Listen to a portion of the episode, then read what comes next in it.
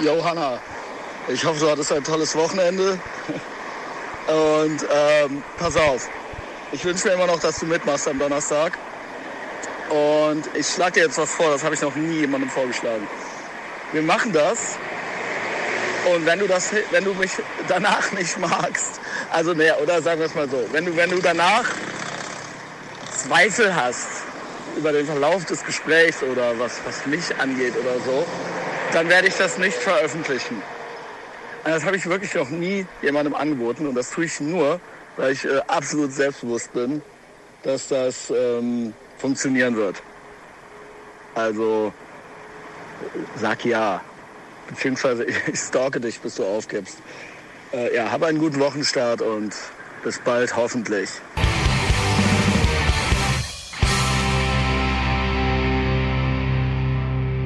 Hallo, herzlich willkommen zu einer neuen Folge des mächtigen Ethervox Ehrenfeld Podcasts.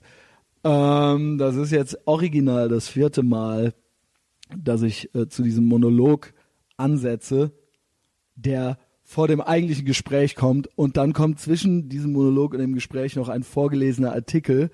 Das Gespräch führe ich heute mit Hanna Lühmann, der Journalistin Hanna Lühmann. Sie arbeitet für die Welt und äh, für Welt Online und sie fiel mir auf aus diversen Gründen, unter anderem äh, wegen des vorgelesenen Artikels äh, hier nach diesem Monolog. Den Artikel liest übrigens meine gute Freundin Jasmin Klein vor. Sie hat eine schöne Stimme und ähm, ja, freundlicherweise hat sie das für mich gemacht. Ich glaube, das ist als Kontext so ein bisschen wichtig, äh, sowohl mein Monolog als auch der Artikel, weil wir so ein bisschen random einsteigen und äh, das dann, glaube ich, sonst ein bisschen wild ist.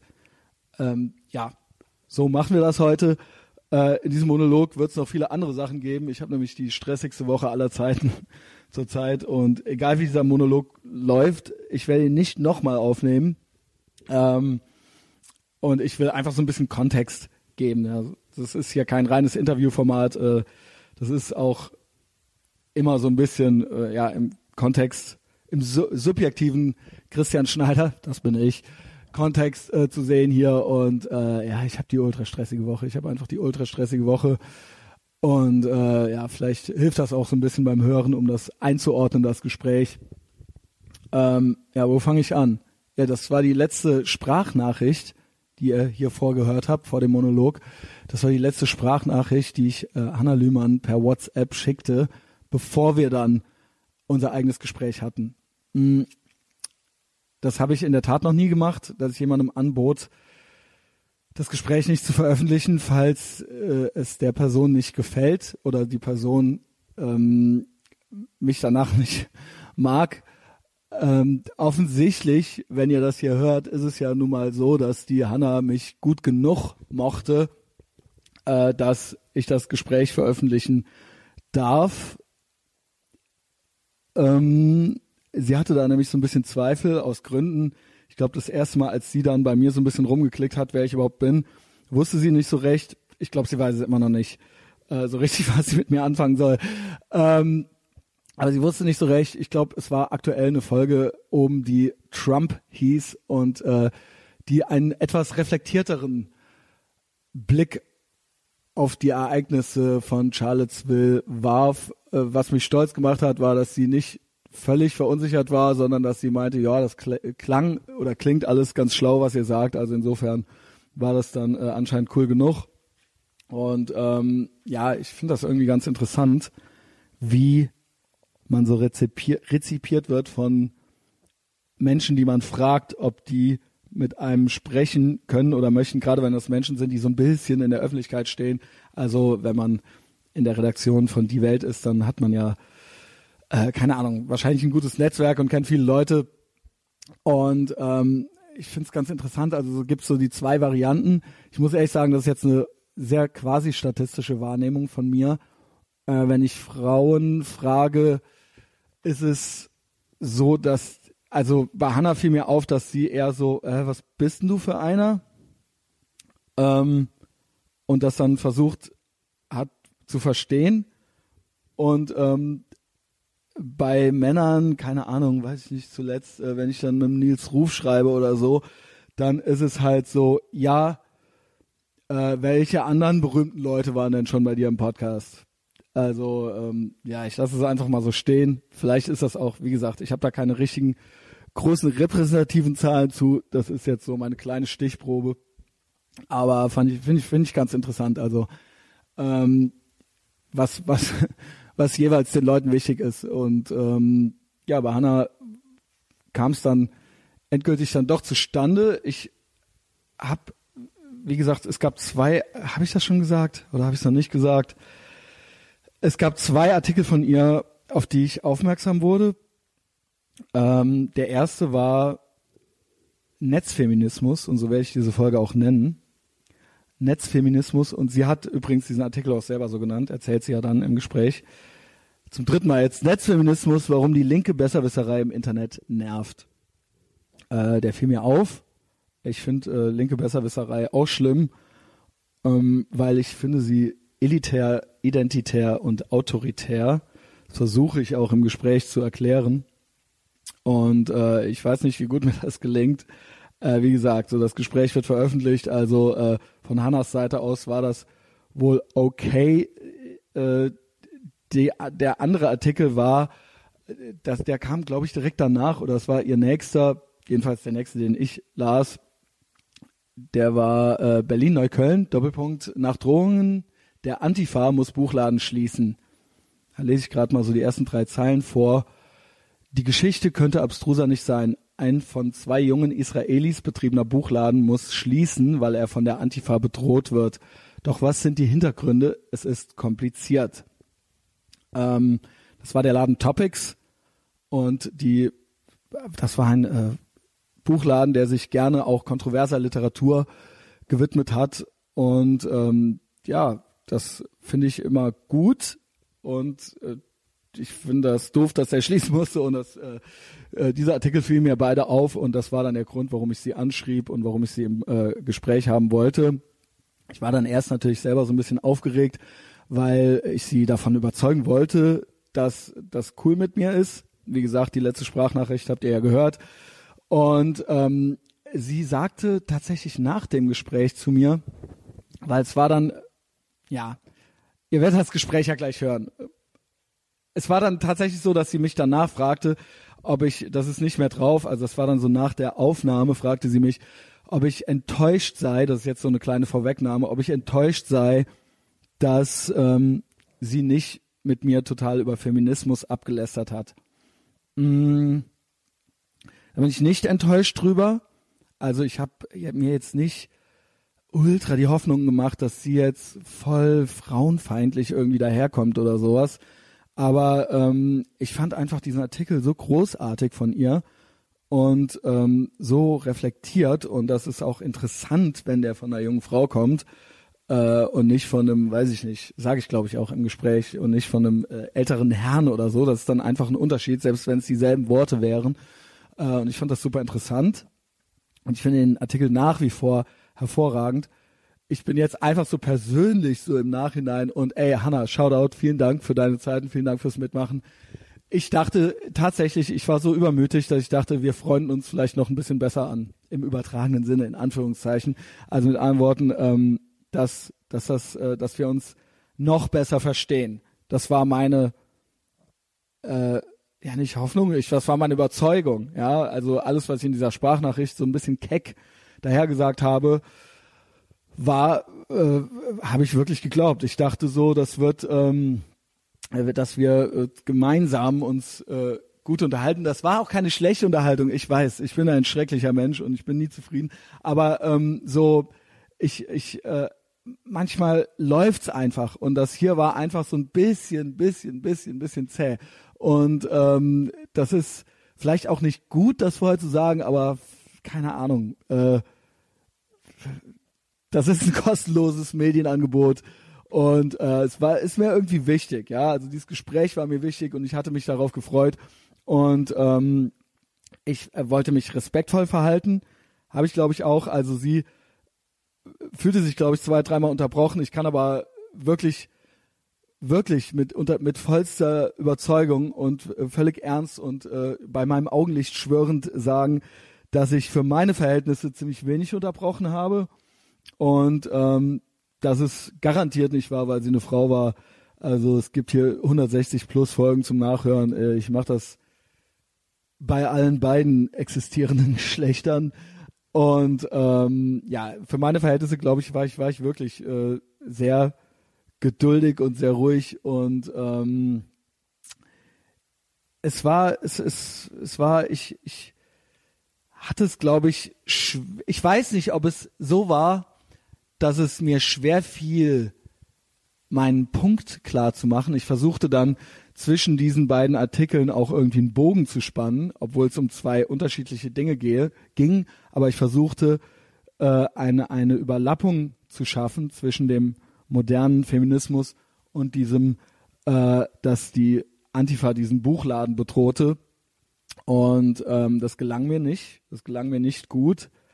Ähm, also ich versuche jetzt quasi so eine kleine Analyse, warum das Gespräch vielleicht hätte irgendwie besser laufen zu können. Und ich versuche herauszufinden, was ich dafür hätte tun können, beziehungsweise was äh, bei mir falsch lief. Und da internalisiere ich jetzt erstmal und dann externalisiere ich. Ähm, also es gelang mir nicht, diesen Bogen zu spannen, ähm, nämlich dahingehend, dass, dass äh, äh, beides äh, linke äh, Strömungen sind, sowohl ja sowohl dieses äh, die drohende Antifa als auch ähm, der moderne Feminismus. Und äh, es ist immer so scheiße, wenn man dann sagt, ja, die Linke oder aus der linken Ecke oder sowas, weil dann klingt man immer gleich rechts. ich sehe mich aber als ähm, ja als radikal liberal, muss ich sagen. So, ich, ich will eigentlich einfach immer nur frei sein und ich lehne Autorität ab, egal von welcher Seite die kommt. Und äh, diese beiden Artikel waren jetzt nun mal gingen jetzt nun mal ähm, kritisch in diese Richtung und deswegen äh, ja habe ich das dann da auch so benannt. Man könnte jetzt, man hätte jetzt genauso gut Gespräche über die autoritäre Rechte oder ähm, die oder irgendwelche Rechten führen können, die ähm, irgendwie ständig die Schuld bei anderen suchen oder die ständig irgendwie völlig spaßfeindlich sind oder sowas, ja. Äh, ich habe das jetzt hier in diesem Gespräch mit der Linken gemacht, weil es halt eben äh, auch um diese beiden Artikel ging und ich weiß nicht, äh, ich, ich, ich glaube, ich konnte das nicht gut klar machen. Ich glaube, ich konnte der Hanna nicht gut klar machen, was ich wollte. Ähm, nämlich, dass ich äh, auch Besserwisserei und auch vor allen Dingen auch und, äh, im Artikel 2 auch Drohungen ablehne und dieses, diese, äh, dass da so, dass das so Machtspielchen sind und ähm, dass beide, dass beide Strömungen irgendwie so ähm, ja so zutiefst autoritär sind. Also und ich, ich es kommt dann äh, zu einer Stelle an, an der in dem Gespräch an eine Stelle, wo ich sage, dass das beides aus derselben Ecke kommt oder ein, ein, ein äh, ähnliches Mindset dem zugrunde liegt. Das habe ich so nicht gesagt. Vielleicht wäre das dann verständlicher gewesen. Also ich wollte eigentlich damit sagen, dass es in der Zielgruppe, äh, im Klientel, äh, äh, im angesprochenen Klientel Überlappungen gibt. Und ähm, ich weiß nicht, ob Hannah das nicht verstehen mochte oder nicht verstehen konnte. Äh, sie äh, dachte dann, glaube ich, dass ich behaupte, dass Margarete Stokowski, die sie unter anderem, äh, der sie unter anderem Fragen stellt in ihrem Netzfeminismus-Artikel, äh, dass ich behaupten würde, dass die was mit den Drohungen der Antifa zu tun hätte. Das ist mitnichten so. Und äh, das hat sie dann ziemlich heftig abgeblockt, so.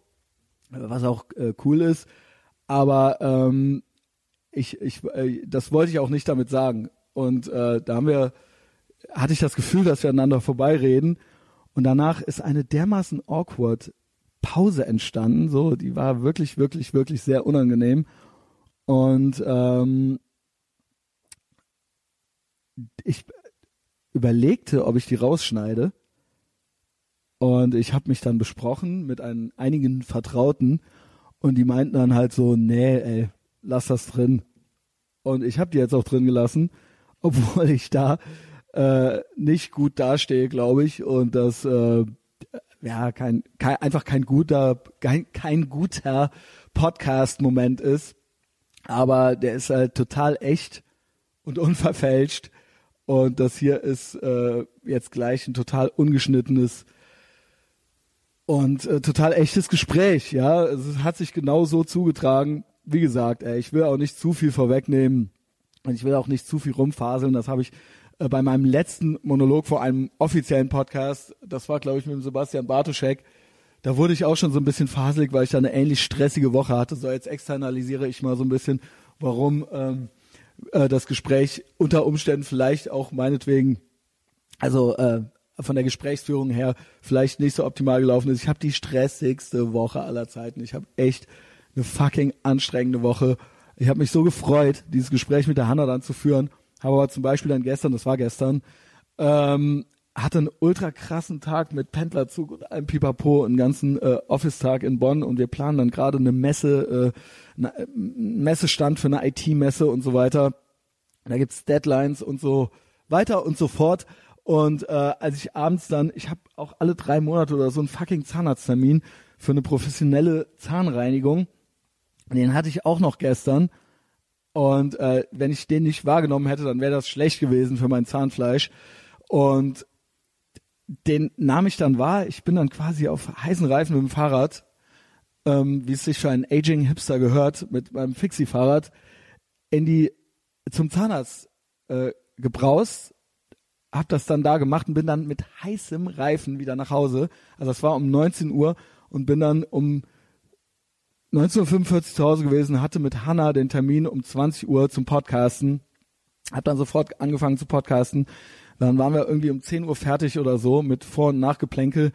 Und ähm, ich habe original, ist es ja halt so, wenn ihr das hier hört, morgen werde ich 40 und da rede ich ja auch schon länger von. Und ich habe ja auch schon wieder eine Midlife Crisis, mal wieder, also wie alle zehn Jahre.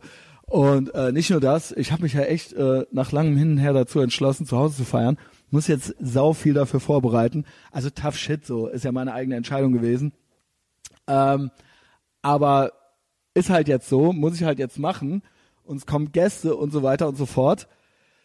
Und äh, ich muss hier gleich zum Beispiel, jetzt ist es halt Mittwochabend, ich war heute den ganzen Tag äh, bei Dumont zum äh, Anzeigen setzen Übrigens, die Hanna veröffentlicht ihr Buch bei Dumont, wird demnächst ein Buch veröffentlichen, nächstes Jahr. Und die meint, sie wäre neulich bei Dumont gewesen. Ey, Hanna, wenn du bis hierhin zugehört hast, ja, und mich noch magst, dann, äh, wenn du nochmal bei Dumont bist, also in Köln, dann komm vorbei, dann gibt's äh, Kaffee oder Kölsch, je nachdem, was du möchtest und ich bezahle das. Ja, also als kleine Geste fürs Mitmachen. Ähm, ja, da habe ich heute den ganzen Tag Anzeigen gesetzt und musste da auch so ein bisschen überziehen mit der Zeit bin dann auch mit dem Fahrrad nach Hause gefahren, habe mir extra ein Headset mitgenommen, weil es kommt nicht nur mein Geburtstag morgen dran, mein 40. sondern äh, es kommt auch eine Steuerprüfung bei mir ins Haus. Es kommen zwei Damen vom Finanzamt zu mir und ich muss die ganze Woche schon auch Steuerscheiße korrigieren und mit meinem lieben Stiefvater, äh, der mir äh, mit Rat und Tat zur Seite steht, der lange, lange Jahre, jahrzehntelang Unternehmer war und meine Steuer macht jetzt, weil er äh, in Rente ist. Und mit dem bin ich halt die ganze Zeit noch dran so. Also er braucht ständig noch irgendwelche Belege und so weiter, wie das halt eben so ist, obwohl ich das eigentlich sehr, sehr gewissenhaft mache, aber es stimmt immer noch irgendwas nicht dann am Ende. Und ähm, ich dachte schlauerweise, ich nehme ein Headset mit, dann kann ich total effizient sein und jede Sekunde nutzen, fahre mit dem Fahrrad nach Hause von Dumont nach Ehrenfeld und werde unterwegs noch telefonieren mit dem Headset. Unter anderem wurde ich gebeten, meine liebe Mutter, die ich jetzt mag, die einzuladen. Also er meinte, er, ich, es dürfte niemand erfahren, dass das seine Idee war und nicht meine. Also meine Mutter dürfte das nicht erfahren. Ich soll die doch auch einladen, dann soll die doch mit dem Zug mitkommen und dann würden wir hier einen Sekt trinken und äh, dann würden die wieder abhauen und dann hätten wir hier freie Bahn. Das heißt, morgens Steuerprüfung, mittags, früher nachmittags äh, die Mama und dann abends die Party. Das Ding ist, dass hier auch äh, das Girl mit mir rumläuft dann und wir die ganze Zeit planen müssen, kochen müssen, einkaufen müssen noch Ähm, es, ich muss hier gleich noch einen Kühlschrank rüberschleppen von der Weinhandlung Olli Nellis, die hier irgendwie in der Nachbarschaft ist und so weiter. Ich komme hier, äh, ich keine Ahnung, ich, ich komme hier wieder ins Faseln. Ähm, jedenfalls dachte ich, ich telefoniere mit meiner Mutter und lade die dann ein und bin effizient und auf nach Hause weg. Und wenn ich nach Hause komme, suche ich die Steuersachen zusammen, dann mache ich den Monolog und tra dann trage ich den Kühlschrank rüber. Was dazu führte, dass ich meine Mutter dann anrief, die ging dann auch dran und ich habe mich dann sofort angefangen mit der zu streiten. Und ähm, es war total schlecht, weil die dann total beleidigt war und das total ineffizient war und ich die Zeit nicht nutzen konnte. Und jetzt bin ich nach Hause, hab die Steuerscheiße gemacht, mach jetzt diesen fucking Monolog. Es ist Mittwochabend äh, nach 19 Uhr. Dann gehe ich gleich rüber, diesen äh, Getränkekühlschrank rübertragen dann stehe ich morgen auf. Ich muss dann diverse Touren für Amerikaner durch die Altstadt von Köln machen. Und zwischendurch kriege ich geliefert Etavox Ehrenfeld Tassen, 100 Stück, und Getränke für die Party, die dann kaltgestellt werden muss. Dann kommt das Girl, mit der muss ich einkaufen und planen. Dann habe ich noch eine Stadtführung und dann muss ich hier die Bude aufräumen, weil wenn diese zwei Damen, diese zwei Würgerinnen vom Finanzamt kommen, muss das hier alles top seriös aussehen, weil mein Stief, lieber Stiefvater meinte, äh, sonst kommen die hier jede, jedes Jahr vorbei, wenn die denken, dass das ultra die vollgepinkelte, unseriöse Bude hier ist.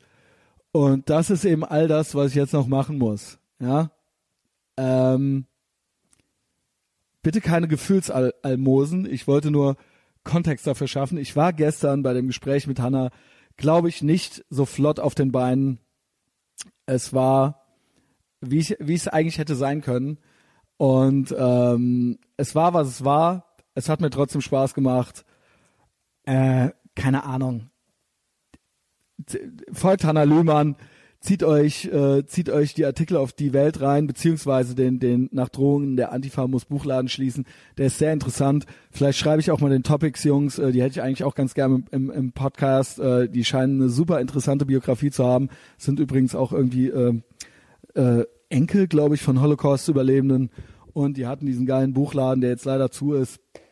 Ähm, ansonsten, ja, Netzfeminismus, warum die linke Besserwisserei im Internet nervt dieser Artikel wird jetzt von Jasmin Klein vorgelesen mit der tollen Stimme und danach kommt das Gespräch mit Hanna Lühmann. Äh, wenn euch das hier alles gefallen hat, dann folgt mir bei Facebook, falls ihr es nicht eh schon macht. Abonniert den Podcast kostenlos bei iTunes. Ähm, äh, man kann mir bei Patreon Unterstützung äh, zukommen lassen. Ja, es gibt eine Patreon-Seite. Ansonsten äh, man kann diesen Podcast auch kommentieren bei Facebook. Gut oder schlecht, am liebsten gut. Und wenn ihr gut oder schlecht kommentieren wollt, könnt ihr das auch bei iTunes. Auch am liebsten gut. Fünf-Sterne-Ratings sind immer gern gesehen. Es hilft ungemein. Das ist ähm, ein absolut unabhängiges Medienangebot. Und ja, 100% DIY. So, jetzt viel Spaß mit erst Jasmin und dann Hanna Lühmann. Die Besserwisserinnen. Sie erklären uns den Feminismus, die Protestkultur, ja eigentlich die ganze Welt. Das Internet hat einen neuen Typus von linken Vordenkerinnen geschaffen. Leider ist ihre Gedankenwelt nicht subversiv, sondern spießig. Von Hanna Lühmann. Wir müssen reden. Und zwar über ein Gefühl, das man nicht gerne artikuliert, weil man schon antizipiert, wie eine das linke, queere, feministische Internet dann dafür anschreit. Du bist unsolidarisch, undifferenziert, du hast andere Frauen. Wahlweise hebt das linke feministische Internet lakonisch eine Augenbraue und sagt, wo ist denn dein Problem? Du darfst doch jederzeit deine Meinung äußern. Sie ist halt scheiße, aber du darfst sie äußern. Wo genau liegt dein Problem bitte? Oder es schweigt, weil es genug der Feminismusdebatten gesehen hat, die keine sind, und sich immer nur dann wütend entlädt, wenn jemand mal eine besonders radikale Polemik hinwirft oder ein Politiker sich einen Fehltritt erlaubt. Wenn in letzter Zeit über feministische Diskurse diskutiert wurde, ging es häufig um Political Correctness. Gerade veröffentlichte sogar die Emma einen Artikel, der die Gender Studies für Denkverbote anprangerte. Es erfolgten erboste Repliken in der Taz und im Missy Magazine. Sie macht einen so müde, diese Debatte, die immer und immer wieder die gleichen Gemeinplätze wiederkäut. Es ist langweilig, jenen, die für linke Positionen einstehen, Moralismus vorzuwerfen, weil der Vorwurf so naheliegend ist. Er wird ihnen täglich von Rechten, von Konservativen und allen möglichen anderen Leuten gemacht. Das Problem ist leider, er stimmt eben auch manchmal. Und weil man Angst hat, genau dieser rechten Zündstoff zu liefern, hat man als liberaler Mensch Hemmungen, es zu thematisieren. Man freut sich ja eigentlich, dass Leute vernünftige Positionen vertreten und dass diese Positionen endlich im Mainstream angekommen sind. Darüber vergisst man, dass gerade linkes Denken, das sich selbst als progressiv und aufklärerisch begreift, eine intellektuelle Pflicht hat, sich jenseits eines Baukastens vordefinierter Begriffe in Frage zu stellen, in Gefahr zu begeben.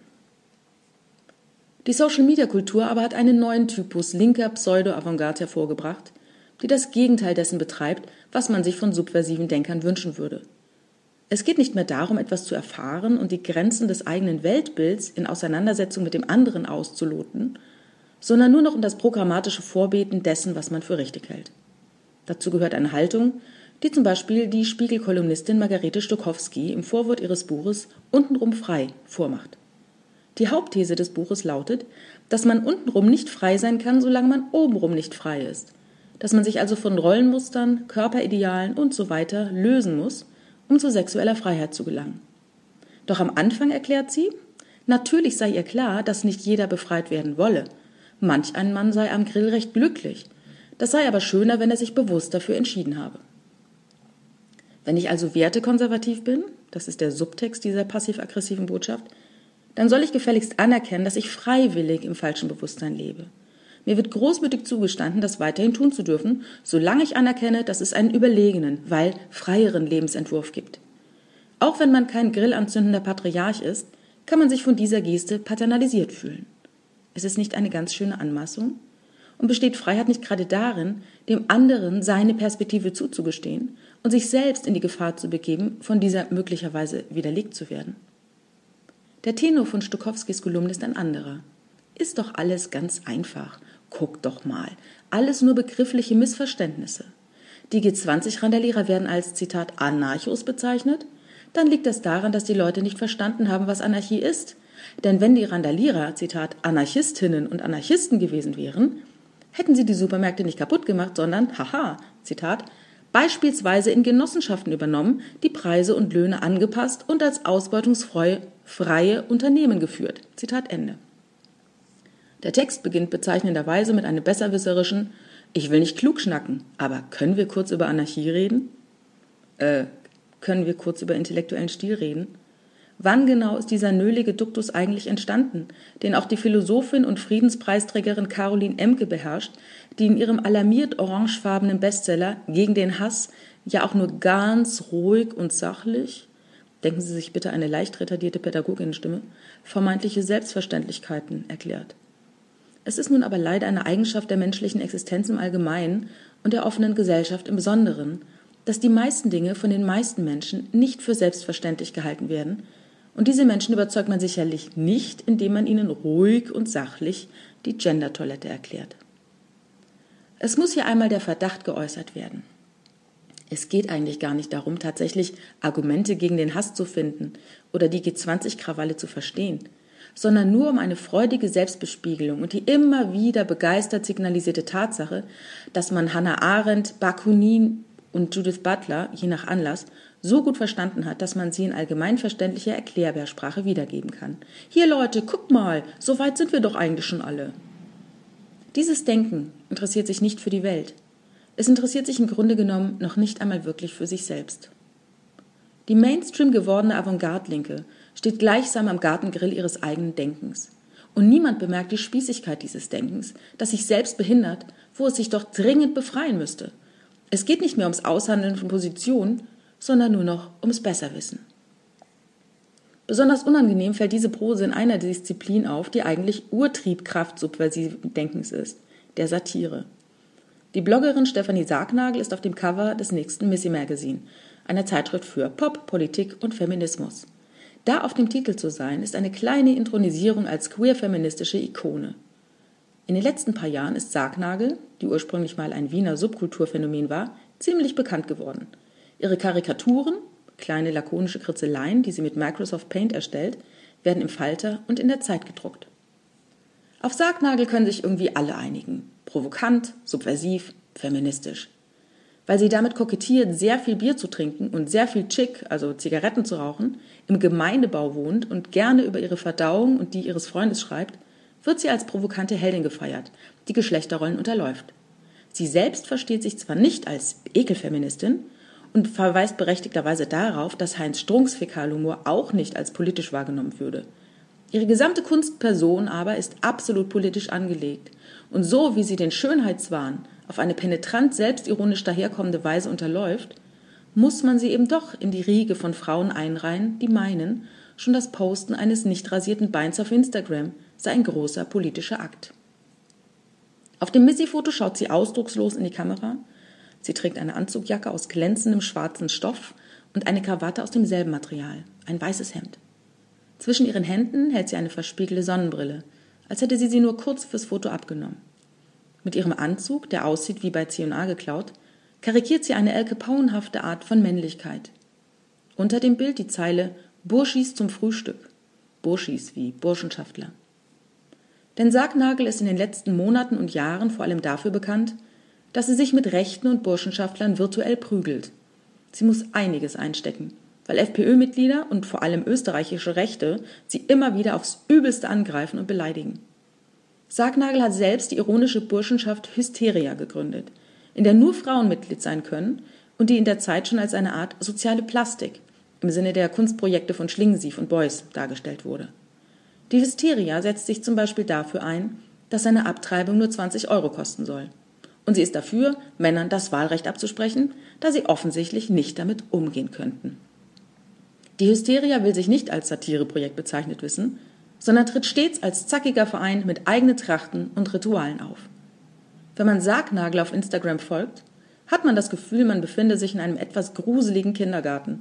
Es werden Horrormasken mit zugenähten Mündern gebastelt, bei den gemütlichen Hysterieabenden werden Kerzen auf Tischen abgebrannt, Sargnagel, deren Erkennungszeichen die rote Baskenmütze ist, steht hinter einer Frau mit Fechtmaske. Das ist alles nicht schlimm und es ist auch immer mal wieder lustig. Wenn man Sargnagels diese Woche bei Rowold erscheinendes Buch Statusmeldungen liest, muss man über einzelne Passagen ziemlich lachen. Aber eines ist Stefanie Sargnagel nicht: subversiv. Jedenfalls nicht subversiver als ein Abend in einem mittelmäßigen Kabarett, wo man ja auch über die Dinge am lautesten lacht, die man immer schon wusste.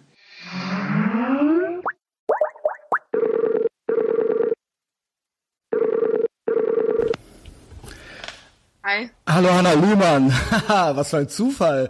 Hallo Christian. Schön, dass wir heute Abend. Ah, ist das schön. Ey, pass auf, das ist halt wieder so typisch Christian Schneider. Das ist mir halt schon zweimal passiert, von 160 Malen, aber das war halt richtig, richtig krass ärgerlich immer. Ja, die Hanna und ich haben nämlich gerade schon mal fünf Minuten gequatscht und ich sah dann zum Glück nach fünf Minuten schon, äh, dass es nicht aufnahm. Und jetzt bewegt sich ja alles und ich freue mich und wir fangen nochmal von vorne an. Ähm, darf ich ja übrigens ganz kurz das ist vielleicht ganz witzig. Ich möchte dir nachträglich zum Geburtstag gratulieren. Sehr, sehr süß, danke schön. Ja, du hattest einen runden Geburtstag. Ich habe nämlich diese Woche auch einen runden Geburtstag. Wirklich? Ja, ich, Glückwunsch. Wie alt bist du denn geworden? Ich werde, ich werde übermorgen 40.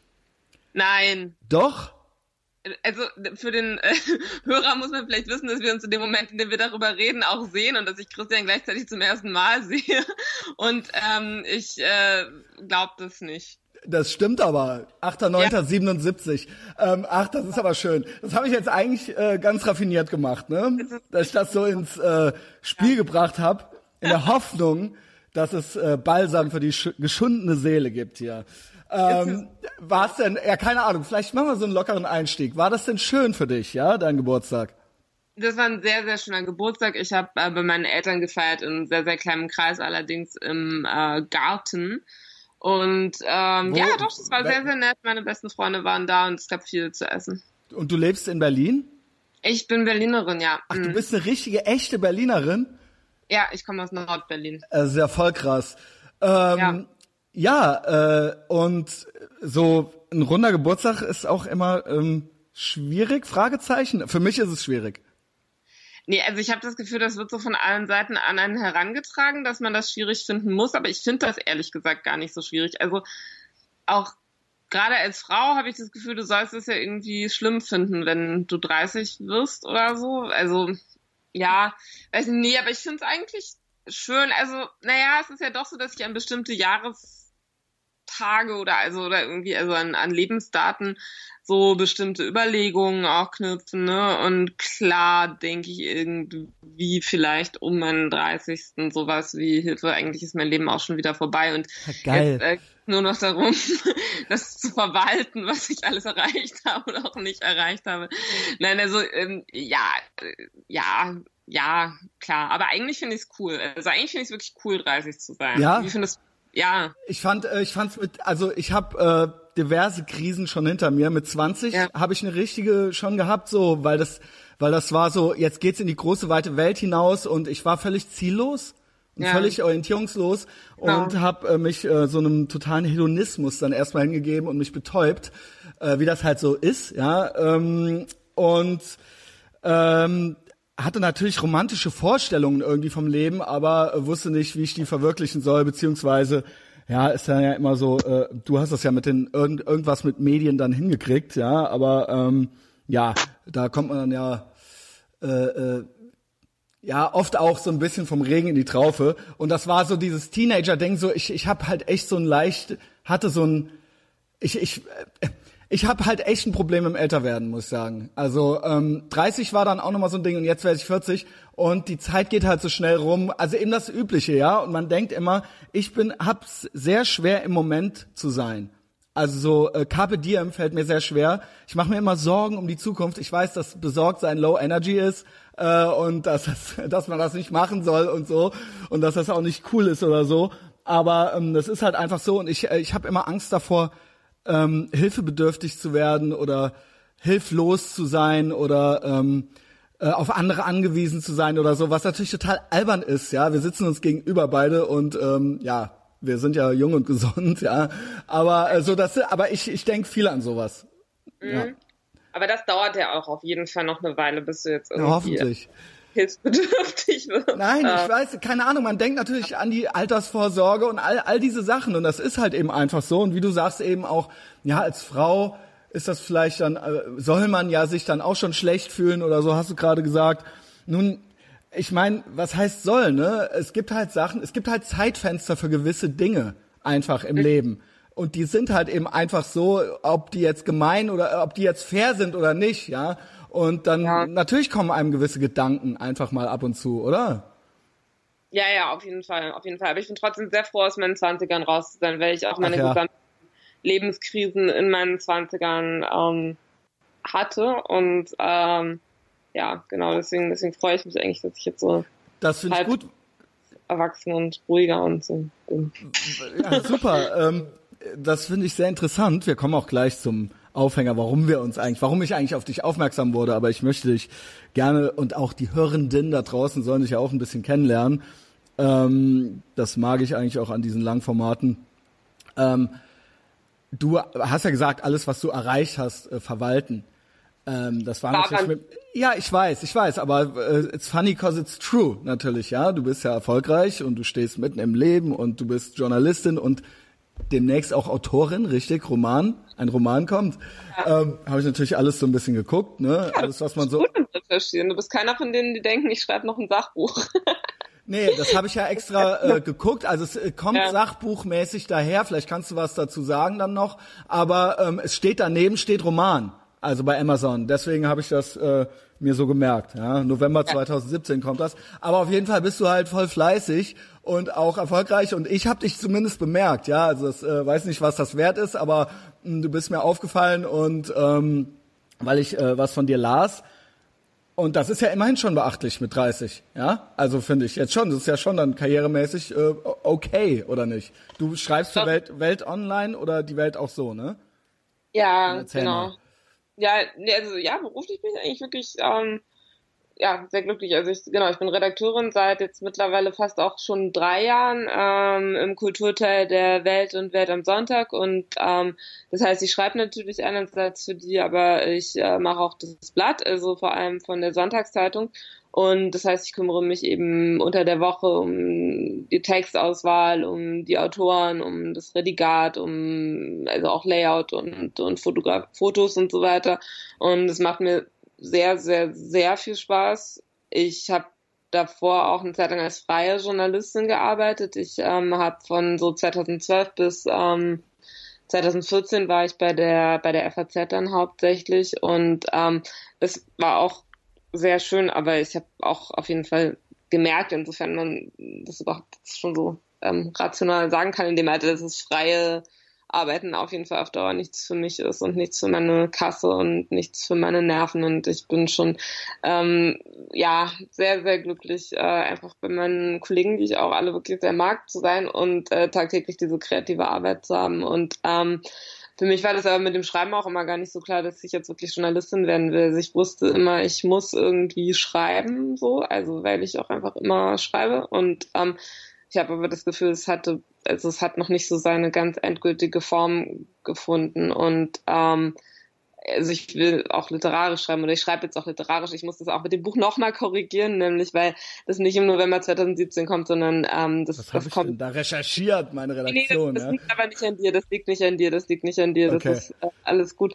Es war etwas kompliziert, aber es ist ein Roman. Und ähm, Mhm. genau, der kommt dann wahrscheinlich äh, nächstes Jahr, aber da will ich jetzt auch gar nichts irgendwie groß drüber erzählen, aber es Okay. hat beim Schreiben nochmal sehr verändert, äh, was ich da versucht habe, sozusagen äh, zu Papier ähm, zu bringen und hat sich sozusagen dabei auch dann erst in diesen Roman verwandelt, der es dann jetzt äh, wahrscheinlich wird. Und da bin ich noch dabei. Und äh, ja, das hat bei mir eigentlich alles so mit diesem Versuch zu tun, überhaupt zu schreiben. Also sowohl das journalistische Schreiben als auch das. Äh. Schreiben natürlich auch immer, immer auch so eine Fleißarbeit ist, ne? Genau wie Lesen ja mittlerweile auch. Also ich meine, ich war ja früher total Leseratte und ich höre eigentlich fast nur noch Sachen. Also man kann natürlich Bücher jetzt auch hören und so, aber es ist ähm, ja, äh, es ist keine Ahnung. Merkst du das so ein bisschen? Also weil du ja in einer Redaktion bist und eben auch ähm, ja dieses dieses dieses Ding, dass das so ein sterbendes Medium ist und äh, also ich meine, läuft das noch? Ähm, was jetzt läuft was noch? Ähm, also du bist ja, also es ist ja eine relativ altmodische Geschichte, sage ich mal. Das äh, Printschreiben. Genau. Wobei es da ja auch verschiedene Philosophien gibt, ne? Also irgendwie eine Zeit lang hieß es ja auch immer mal gerade so Wochenzeitungen und Magazine werden auch mehr gelesen. Also ich muss sagen, ich bin immer ganz schlecht mit so Überblickszahlen. Also ich kann jetzt überhaupt nicht sagen, irgendwie da geht's bergauf und da geht's bergab oder sowas. Das weiß ich alles nicht so richtig. Also an sich ist Axel Springer und das sage ich jetzt nicht, weil ich irgendwie Werbung für meinen Arbeitgeber mache oder so, sondern einfach so von dem, was so mein Grundeindruck ist, äh, schon Solide. noch ja, und hat vor allem eine Online-Strategie. So, also ich Ah, habe okay. das Gefühl, dass sie so das ganz gut hinkriegen, da sehr, sehr zukunftsorientiert zu denken, was natürlich oft auch bedeutet, dass es chaotisch ist und dass irgendwie ständig irgendwelche Strategien ausgerufen und widerrufen werden und so. Aber es ist schon irgendwie, es gibt einen Kurs und es gibt ein Interesse. Also so, Mhm, okay. ich habe das Gefühl, es funktioniert ganz gut. Also sowohl bei dem, was da Print ist, als auch bei dem, was da online ist. Also ich habe schon das Gefühl, dass die versuchen, sehr zeitgenössisch zu sein und da auch so relativ weit vorne sind. Aber vielleicht ist es auch einfach so meine ähm, Bias nach äh, drei Jahren. Na, Ich denke, okay. Ja, ich find's halt super interessant. Äh, also ich bin durch auf dich äh, bei Welt Online aufmerksam geworden. Also ne, ich habe ich hab nicht die äh, Printausgabe in der Hand gehabt. Äh, ich Welt Online muss ich ehrlich gestehen, so ich krieg viel mit so äh, um die Welt rum, aber ich konsumiere in Deutschland also so deutsche Medienkanäle konsumiere ich kaum noch so, also sage ich mal was so traditionelle Zeitungen, also Springer oder meinetwegen, ne, also so Spiegel, das gucke ich alles schon gar nicht mehr. Die Welt Online ist so die einzige deutsche, ähm, ja. die ich noch anklicke. Also überhaupt so, weil ähm, ich es ist man ist natürlich so einem ständigen Fluss von Informationen ausgesetzt, Social Networks, Twitter. Ich konsumiere viel aus dem amerikanischen Raum, ja. Ähm, und bei, ich denke mir dann immer so, naja, einmal, zweimal am Tag klickst du auch mal auf was Deutsches. Über andere, ich möchte ja jetzt, muss ja die Namen nicht nennen, da habe ich mich irgendwann geärgert. Und ich fand immer, dass die Welt zumindest innenpolitisch ähm, tatsächlich äh, sehr, für meinen Geschmack, ja, fand ich das sehr reflektiert und eben nicht immer so das Übliche. Äh, und eben auch tatsächlich eine Berichterstattung, die teilweise nicht so tendenziös ist, sondern tatsächlich eine Berichterstattung.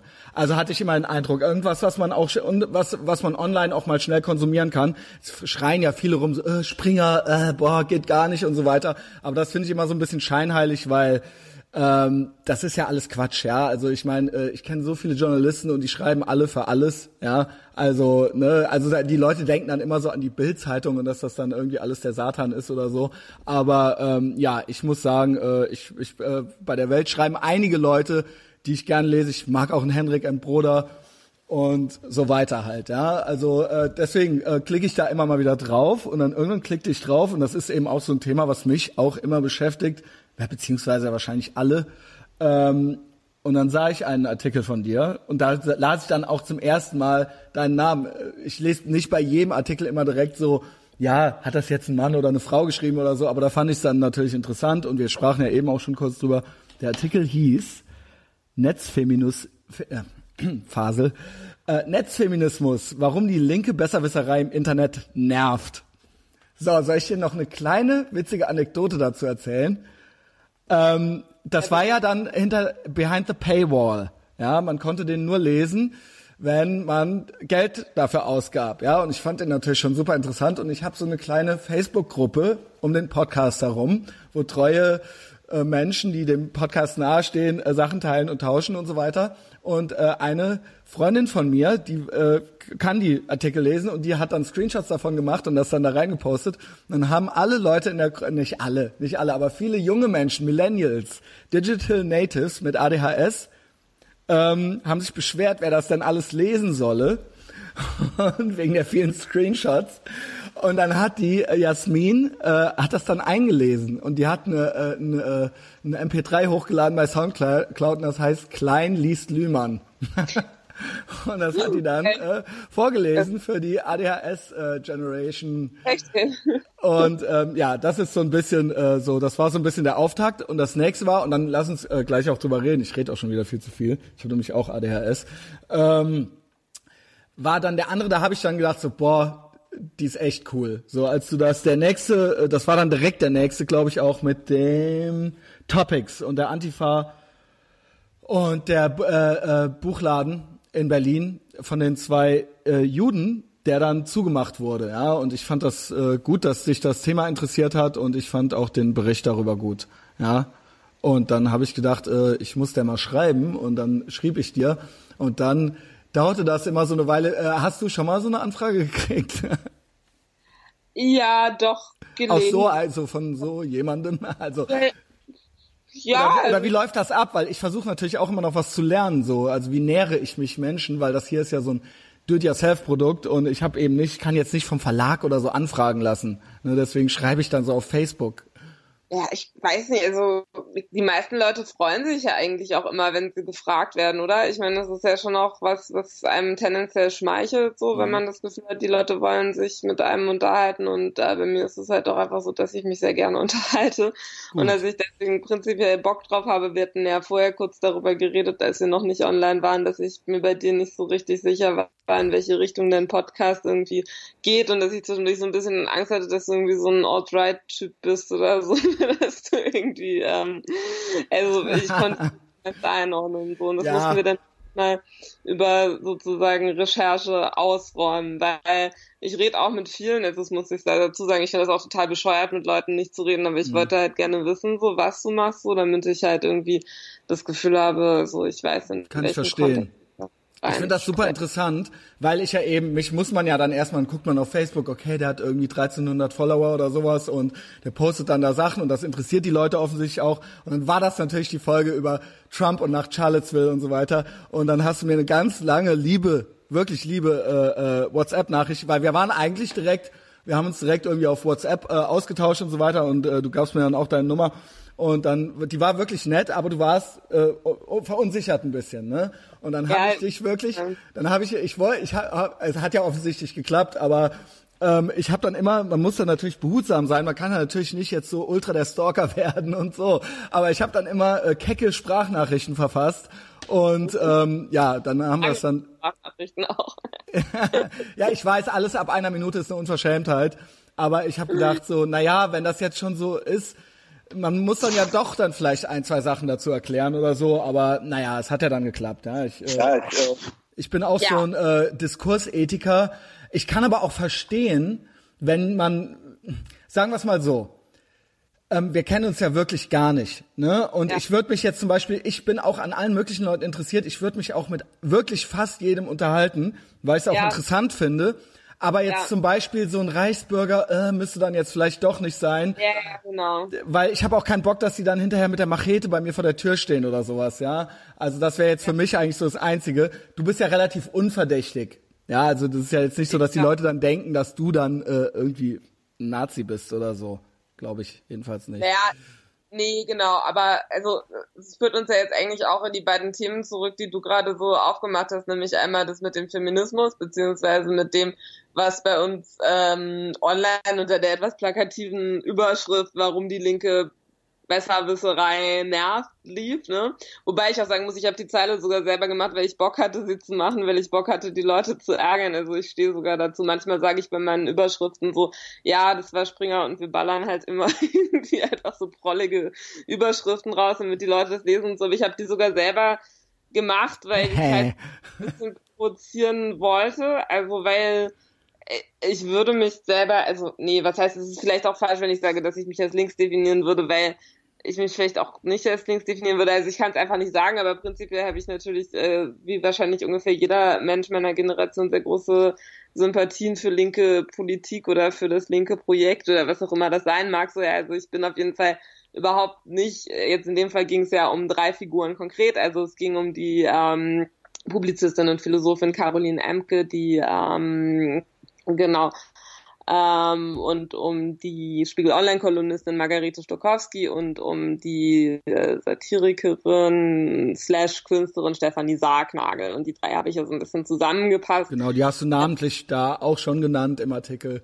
Genau. Und das habe ich jetzt subsumiert unter das Phänomen linke Be Besserwisserei. Aber was ich eigentlich mit linke Besserwisserei meine, ist halt, ja, das meine ich. Ich meine eigentlich eher so eine Art Diskursvorhalt auf Facebook, wo ich jetzt eben auch das Gefühl hatte, also so, zum Beispiel, das wäre halt, also so, das wäre, das wäre jetzt vielleicht auch so ein bisschen Teil davon gewesen, dass ich jetzt dachte, hm, okay, mit wem rede ich jetzt darüber? Also wenn wir jetzt gleich über diesen Artikel reden, dass ich also dachte, boah, ich habe halt auch keinen Bock an so einer bestimmten Ecke zu landen, weil ich habe das mhm. Gefühl, es geht so wahnsinnig schnell, dass die Leute einen halt ähm, irgendwie als als was verbuchen. Also wenn man halt nicht so einen bestimmten Mainstream mitmacht und das nervt mich halt schon, ja. weil ich überhaupt nichts gegen den Feminismus habe oder weil ich auch überhaupt nichts gegen diese Leute jetzt groß habe, ja, aber weil ich mir halt wirklich einfach irgendwie so denke,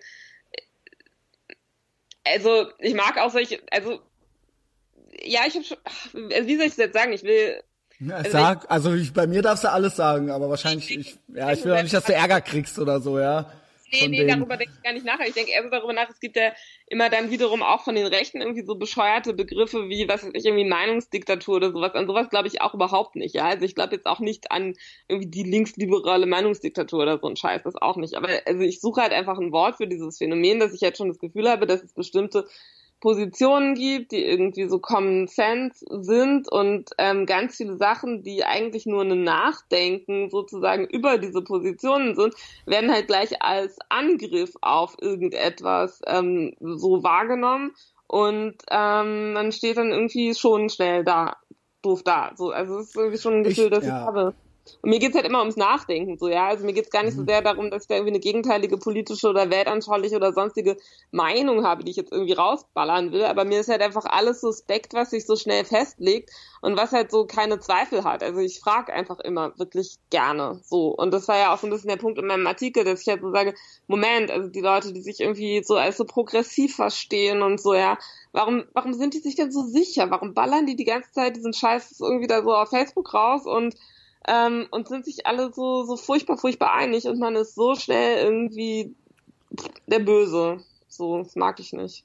Ja, ähm, ja, das mag ich auch nicht. Äh, ich bin da vielleicht auch noch ein bisschen, ne, ich bin da, ich bin da auch wahnsinnig genervt von, deswegen gefiel mir der Artikel äh, so, du bist, aber du sagst ja, du bist es ja gar nicht, du stellst nur ein paar Fragen. Ähm, ich will dir das jetzt auch nicht so in den Mund legen, ja, aber ähm, trotzdem fiel es mir halt auf, so, ich fand die Fragen halt gut und ich fand sie halt berechtigt und ich fand sie auch dann, ne, das ist dann ja, es spielt dann ja schon eine Rolle, dass das äh, äh, äh, auch mal von einer jungen Frau ja, geschrieben Frau. wird oder so, ja. Also es ist dann halt eben einfach nicht genau dasselbe, wie wenn das jetzt, äh, weiß ich nicht, ein 50-jähriger Mann schreibt, ja. Also ähm, der, äh, auch wenn es dieselben Worte sind, ist dann trotzdem nochmal ein anderer Kontext. Und ja. ja, und das fiel mir einfach auf. Und ähm, äh, ja, keine Ahnung, kannst du vielleicht in zwei, drei Sätzen nochmal sagen, ich meine, ich habe den Artikel ja gehört sowohl als auch gelesen, aber vielleicht für die Leute, die ihn jetzt noch nicht kennen, ja, du hast es ja schon mal kurz erwähnt jetzt, ähm, ja, mit der Deu ich glaube, es geht um so eine, also oder vielleicht da, vielleicht, es gibt ja so zwei, es gibt ja so ein bisschen so zwei Generationen. Wir haben ja schon drei Wellen des Feminismus genannt, aber jetzt so, man könnte jetzt so eine ältere Generation wie die Emma nehmen ja. Und dann eben die äh, neueren, die du gerade eben genannt hast, ja. Und ähm, es ist ja irgendwie schon bemerkenswert, dass die auch schon nicht mehr so richtig miteinander klarkommen. Und da eben auch schon so. Bitte? Dass die sich untereinander so viel streiten. Naja, ich habe ich hab hier das Stichwort so. Denkverbot. Ja, Denkverbote äh, äh, mir aufgeschrieben im Zusammenhang mit der Emma, weil den ja so, weil, weil der Emma-Richtung ja so einiges jetzt vorgeworfen wird, auch so im, im Hinblick auf den Islam und so weiter, ja. Und ähm, das fällt mir eben einfach auch auf, dass da auch untereinander wahnsinnig feindselig irgendwie miteinander umgegangen wird. Aber was heißt wahnsinnig feindselig? Aber so, ne, also da scheint es ja irgendwie so ein äh, so ein bisschen so ein äh, Generationskonflikt zu geben oder so. Ich weiß es nicht. Ja, die Emma hat jetzt ja auch äh, gerade in der Zeit diesen Streit mit äh, eher den Genderwissenschaften ausgetragen, oder? Also es gab ja auch diese Diskussion. Ja, genau, das ist da, genau, das war das, da, da, mhm. dass da eben gewisse Denkverbote gäbe, die man nicht ja. antatschen darf oder an, an, anfassen ja. darf, ja. Ja, ja, also Denkverbote, ich also ich, sagen wir mal so, vielleicht, ja, Entschuldigung, dass ich schon wieder unterbreche. Also ich finde halt einfach, ähm, das ist alles so autoritär. Mhm. Ja, ich versuche immer noch eine Sprache dafür zu finden, was das eigentlich ist. Ich habe das Gefühl auch. Also ich meine, ich lese zum Beispiel ähm, wirklich sehr regelmäßig eben diese Kolumnen von Margarete Stokowski und ich habe da wirklich so eine Art ähm, ich ertrage also, das nicht ja, jetzt genau, also vielleicht halt auch nochmal für die Leute, die sie jetzt äh, nicht kennen, das ist halt das eben. Das ist echt heftig. Also ich weiß nicht, es ist natürlich auch bestimmt irgendwie Provokation und so oder ich weiß es nicht, ich raff's teilweise nicht und ich denke mir echt so, ja. da ist so viel. Oh, ey, da, ich weiß nicht, die ist echt wütend, ey. Ja, Genau, genau, aber so, also ich meine, du, also so, so, so jetzt so, also du willst jetzt auch vielleicht, dass ich jetzt irgendwie was Wütendes nee, sage oder. Nee, nee, nee. Was, aber mein Problem ist halt einfach eher sozusagen, dass ich selber immer noch wirklich sozusagen danach suche in meinem eigenen Kopf, was das eigentlich ist, was mich daran so nervt, ja. Mhm. Also es nervt mich irgendwie auch wahnsinnig, aber es ist halt wirklich so eine Art Stockholm-Syndrom. Also ich lese es immer und ähm, es ist eine sehr aktivistische Kolumne, die sich halt irgendwie einmal die Woche ähm, meistens feministischen Themen äh, widmet oder oder halt irgendwie ähm, Themen, also bei denen feministische Fragen aufkommen. Jetzt zum Beispiel letztens wieder der Diskussion um dieses Gomringer-Gedicht. Ähm, ähm, das da oder vielleicht kannst du kurz sagen, was das ist? Ja, genau, also es ging um ein Gedicht von, von Eugen Gomringer, das an der Wand der Alice Salomon Hochschule angestrichen worden war mit Farbe. Und ähm, und, und, und dieses Gedicht geht also auf, auf Deutsch irgendwie so, ich kann es jetzt nicht ganz genau wiedergeben, aber es geht so äh, irgendwie Straßen und Blumen, Straßen und Blumen und Frauen, Straßen und Blumen und ein Bewunderer oder so. Mhm. Und da wehrte sich dann der Erste, also der Studentenrat, gegen und sagt da, dass, ähm, dass, äh, dass, dass das sexistisch ist, weil halt äh, in dieser Figur des männlichen Bewunderers sozusagen dann eben Frauen und die Blumen als sozusagen verallgemeinerte Masse in Erscheinung treten und das ist halt patriarchalische Strukturen reproduziert, weil und also ich finde halt noch nicht mehr, ich weiß nicht, ja, es ist auch autoritär, aber ich finde es vor allem irgendwie auch so spaßfeindlich. Also, ich finde es so neurotisch. Also ich finde es halt irgendwie so, ich finde es halt irgendwie so, also ich kann halt einfach also also ich finde es, also ich meine, man muss es ja ernst nehmen, weil es so omnipräsent ist. Das stimmt ja schon, es ist überall und insofern ist es irgendwie auch auf eine gewisse Art und Weise autoritär. Aber ich versuche einfach auch immer noch so zu verstehen, wie man so denken kann. Und natürlich muss man dann auch wieder differenzieren und so. Und gerade zum Beispiel eben über dieses Gedicht hatte Margarete Stokowski jetzt heute eine Kolumne geschrieben, die sich dann eigentlich eher dafür aussprach, dass man diese Diskussion doch mal bitte ernst nehmen sollte und dass man halt nicht sofort ankommen sollte mit dieser äh, ja, argumentativen Keule, die immer sagt, oh, ihr seid äh, aber jetzt politisch korrekt oder sowas, weil das halt auch ein Totschlagargument sei. Und das finde ich stimmt auch. Also ich finde, man kann schon diese Diskussion führen, ohne dass man den Gender-Leuten, nenne ich sie jetzt mal, was irgendwie bösartig ist, weil das irgendwie jetzt auch nach so einem Nazi-Troll klingt oder so, der das oh so sagt. Gott, immer aber auch direkt immer Nazi, ne? Also, ja, wenn man nein, keinen Bock auf Gender hat, so. Ich finde das Wort jetzt auch so sehr salopp sozusagen, so, ja, also wenn ich Nazi sage, dann merke ja. ich so, ey, also, ja, aber äh. das Wort wird halt auch echt teilweise zu oft verwendet, ja? finde ich. Also das ist halt jetzt nicht von dir, das habe ich jetzt schon gerafft, aber ja. das wird, ist halt auch echt so, äh, wie gesagt, dann dieses Nazi-Ding ist halt auch nochmal so ein Thema, wo ich mir denke, so, oh, das könnte man auch ne, im Zusammenhang mit Holocaust-Überlebenden oder so vielleicht auch mal einen Gang zurückschalten, so, dass man irgendwie so, dass man halt echt original so Böhmermann-mäßig jetzt so hingeht und so sagt, dass jetzt zum ersten Mal seit dem seit dem Dritten Reich demnächst Nazis im Parlament oder im, im äh, Bundestag sitzen werden oder im äh, ne, also da denke ich mir so, okay, so wir haben es halt gerafft. Äh, ich weiß, was du meinst, so, aber ähm, das ist jetzt schon so ein bisschen relativierend, ja. Also, ne, also hast du jetzt nicht gemacht, ich habe das gerafft, so, das war jetzt wirklich nur so salopp, aber er meint das ja ernst, weißt du?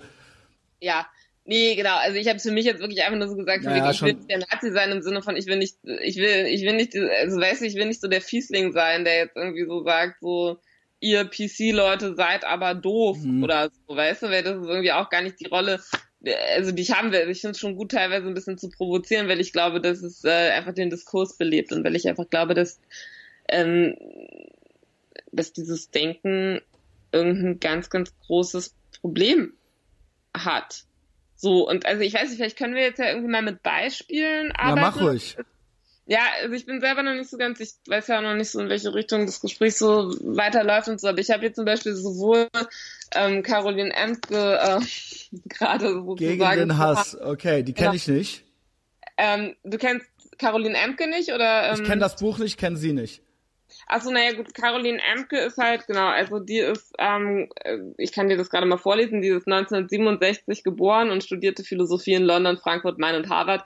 Nein, genau, also ähm, sie, sie, sie hat, ähm, sie hat gerade ähm, den, ähm, warte mal, man, äh, kannst du schneiden eigentlich nachher oder welche? ja, ich kann schneiden, ich mach's aber nicht. Ja, ja, ja, ja. Wenn welche mal vergessen, wie das heißt, das ist ja auch egal, du musst überhaupt nicht schneiden. Nein, aber wir sehen gerade, glaube ich, den Friedenspreis des deutschen Buchhandels heißt der, oder? Okay. Ja. Also ist ja auch, und wenn, dann soll jemand drunter schreiben, nein, der heißt, der hieß so und so, ja. wenn ich das bei Facebook ja, ja, poste. Genau, ich will auch total für Fehler machen und das ist übrigens auch Teil von dem, was ich da beschrieben habe. Ja, ich habe meinen Artikel, wie gesagt, genannt, also es lief ja unter sozusagen dieser, dieser Zeile Besserwisserei, ja. Und mhm. ich habe das in meinem Artikel so gefasst als einen Diskurs, der immer schon weiß, so. Und das nervt mich halt auch, mhm. so, ja, dass ich halt auch wirklich oft das Gefühl habe, die Leute sind so schlecht gelaunt, also eben gerade auch, ähm, ich weiß nicht, irgendwie tendenziell tendenziell, ähm, ja, ich weiß nicht, ich will noch nicht mehr sagen, dass es links ist, weil ich finde auch gar nicht, dass es links das, ist. Genau, grad, ich finde, also, da muss man, äh, jetzt unterbreche ich so ja, leidenschaftlich wie ich bin. Ja, weil ich kann, äh, es gibt ja schon lange jetzt diesen Political Compass, ne, diese mit diesen vier äh, Ecken, äh, weil es ja gibt's, äh, gibt's dann so autoritär und antiautoritär und links und rechts oder sowas. Ja. Ne? Und ja. ich finde, für mich habe ich das schon lange abgelehnt. Nur das ist natürlich, sind das trotzdem immer noch die Kategorien, von denen wir sprechen, links und rechts. Aber meiner Meinung nach gibt's nur Menschen, die sind autoritätssüchtig und Menschen, die möchten frei sein. Und ähm, mhm. das eine sind dann vielleicht eher linke Positionen, das andere eher rechte, aber es, es gibt. Naja, das würde ich jetzt nicht sagen. Nein, nein, nein, ich meinte äh, ähm, jetzt im Zusammenhang mit ähm, es gibt autoritäre linke Positionen und es gibt autoritäre rechte Positionen. Es ist ja. aber scheißegal im Endeffekt, weil es alles autoritär ist und alles nicht frei ist. Und mich mhm. interessiert eigentlich schon fast gar nicht, ob es eine autoritäre, ob von welcher Seite die ähm, die, äh, die die Vermeidung einer Meinungsvielfalt kommt jetzt, ja? ja. Also oder die die die der Gruppenzwang oder das Normative oder was auch immer das ist. Und das ist so ein bisschen das, was mich am ich benutze jetzt dein Wort, ich weiß nicht, ob du es erfunden hast, am modernen Netzfeminismus stört oder am Third Wave Feminism. Es ist ja. durch und mich stört's wirklich. Also ich stelle nicht nur Fragen, ich finde es halt läppsch so. Ähm, ich äh, finde es durch und durch autoritär. Ich finde es äh, ist irgendwo elitär und es ist eine und es ist egalitär im Sinne von ähm, im Sinne von, dass du hast dich an dieses Regelwerk zu halten und wer, während du ähm, und alle sind gleich und alles ist gleich und alles ist fluid und alles ist äh, ne, es äh, bedeutet nichts mehr ein Mann oder eine Frau zu sein, sondern weil alles alles ist auch je nach Tagesform dann irgendwie vielleicht bist du morgen ein Mann und dann übermorgen bist du wieder eine Frau und alle können alles und nichts ist was Besonderes und wenn du da nicht passt so, wenn, wenn, wenn du eben nicht in dieses Schema passt, so, dann wirst du halt passend gemacht. Und das stört mich halt immer. So, ich möchte gern Henrik M. Broder Wort verwenden, der nennt das Kulturstalinismus. Ja, also das finde ich super geil, weil das äh, mit dem Kulturmarxismus haben die Nazis übernommen. Da der Henrik M. Broder ist hin, hingegangen, hat Kulturstalinismus genannt und das gefällt mir sehr gut. Und ähm, ja, äh, was mich auch daran stört, ist, dass es wahnsinnig, wahnsinnig spaßfeindlich ist auch wenn, äh, wie heißt sie, äh, Stefanie Sargnagel als Kabarettistin oder was auch immer auftritt oder dass das Satire sein soll. Ja, ich finde, es ist halt alles erlaubt, aber dann muss es halt auch witzig sein. Ich weiß, das ist subjektiv. Ähm, ich finde halt die Spaßfeindlichkeit dieser Bewegung oder wie man es auch immer nennen soll und auch teilweise ähm, diese völlige Unfähigkeit, Ironie auch mal zu erkennen oder sowas, das, das finde ich äh, wahnsinnig ja, finde ich wahnsinnig unsympathisch. Ja, hat er gleichzeitig auch, ähm, also ich meine, so, ich glaube, wir sind gerade so ein bisschen ungenau, ne? Also, weil, ähm, Ist es also, ungenau? Nee, also ich weiß auf jeden Fall, was du meinst. So, ich okay. bin bei dir, aber ähm, ich glaube, dass man natürlich, also dass Stefanie Sagnagel jetzt nicht sagen würde, dass sie so Teil einer Bewegung ist, die irgendwie Netzfeminismus heißt und irgendwie gemeinsam mit Margarete Stokowski irgendwie. Also so, das sind schon nochmal gesonderte Phänomene, wobei ich bei Stefanie wirklich sagen muss. Und deswegen ähm, habe ich, ich fand die mal ganz witzig irgendwie so, ja. Also ich fand die wirklich mal ganz witzig vor so fünf Jahren oder so. Also ich, also sie sagt ja zum Beispiel auch so von sich, also sie geht gar nicht, also sie ist Feministin, aber in dem, was sie da so macht, geht es ihr gar nicht erst rangig darum, jetzt feministische Botschaften zu verbreiten, sondern sie macht eigentlich eher sowas wie so ein Unterschichten- oder Fäkalhumor, ja. Was okay. sie auch ganz viel da immer so, so ja twittert und so. Und das fand ich schon teilweise irgendwie auf eine Art und Weise ganz lustig, weil sie dann auch ähm, irgendwie Situationen und so beschreibt, die man kennt oder wo man schon irgendwie so das Gefühl hatte von, von, von, von so einem Generationending. Also das hatte ich ganz stark, als ich ihr erstes Buch vor, ich weiß nicht, da irgendwie fünf Jahren oder so. Die ist so alt wie du, ne? Ja, ja. Ich so habe nachgeguckt. ja, genau. Ich glaube, die ist genau. auch 87 oder sowas. Also ja, Jahr, Jahrgang. Ja. Genau. Und ich fand die schon wirklich teilweise witzig und dachte mir ganz am Anfang immer so, ja, das kenne ich auch und so und lustig und ähm, also und sie fand das ja zum Beispiel auch immer eher doof jetzt nur, weil sie was weiß ich irgendwelche Witze macht über äh, keine Ahnung ihre unrasierten Beine oder so. Ähm, ähm, also sozusagen diesem Phänomen Ekelfeminismus zugeordnet zu werden, was man vielleicht eher so bei Charlotte Roach oder mhm. Charlotte Roach oder wie sie heißt verorten würde, ne? So, wo es ja wirklich sozusagen einfach um die Ekligkeit geht, sozusagen als Mittel irgendwie zur Körperbefreiung oder, oder wie auch immer, oder um, um, um, um den Bruch oder sowas. Und das ist bei Sargnagel gar nicht so. Ich glaube, die findet es wirklich einfach super lustig, was sie macht. Und das hat man eine Zeit lang auch gemerkt. Also sie hat sich dann jetzt so dieses Erkennungsmerkmal mit dieser rosa, äh Quatsch, mit dieser roten Kappe, die sie halt immer hat, zugelegt gelegt und ähm, so, aber davon darf, also da, das ist einfach eher so ein bisschen mein persönliches Thema, dass ich ich finde es einfach nicht mehr lustig. Also ich habe halt einfach mhm. das Gefühl, es ist auch so ein bisschen totalitär geworden. Es ist irgendwie so ein bisschen. Ja, das ähm, meine ich. Einfach nur noch aggro irgendwie. Das war es aber davor nicht so. Und das kommt vielleicht aber einfach auch ein bisschen daher, wenn man eine Schiene zu Tode reitet oder so, ja.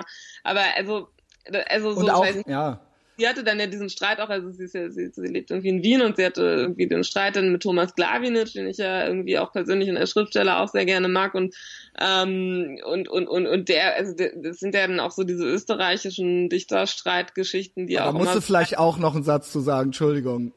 Ja, nee, genau, also Thomas Glawinitsch ist ein österreichischer Schriftsteller, der ähm, der der der sehr bekannt ist und also ich würde jetzt, äh, ich überlege gerade, wie ich den richtig beschreibe, weil es ist kein Macho oder so, ja, aber äh, der tritt halt schon auf so eine sehr, weiß ich nicht, irgendwie, also er spielt auch auf eine ziemlich, eigentlich letztlich dann auch wieder selbstironische Art und Weise mit seinem eigenen leicht so prolligen Männlichkeitsbild irgendwie, ja. Und ist aber wirklich eigentlich, also, hm? Ja, ja, ich, ich, ja. ja, ich zucke mit den Achseln, weil ich das, ich kenne die Vorwürfe, sagen wir es mal so. Ja. Das, des so. prolligen Männlichseins, ja. Wurde, ja. Mir, wurde mir auch schon gesagt, ja.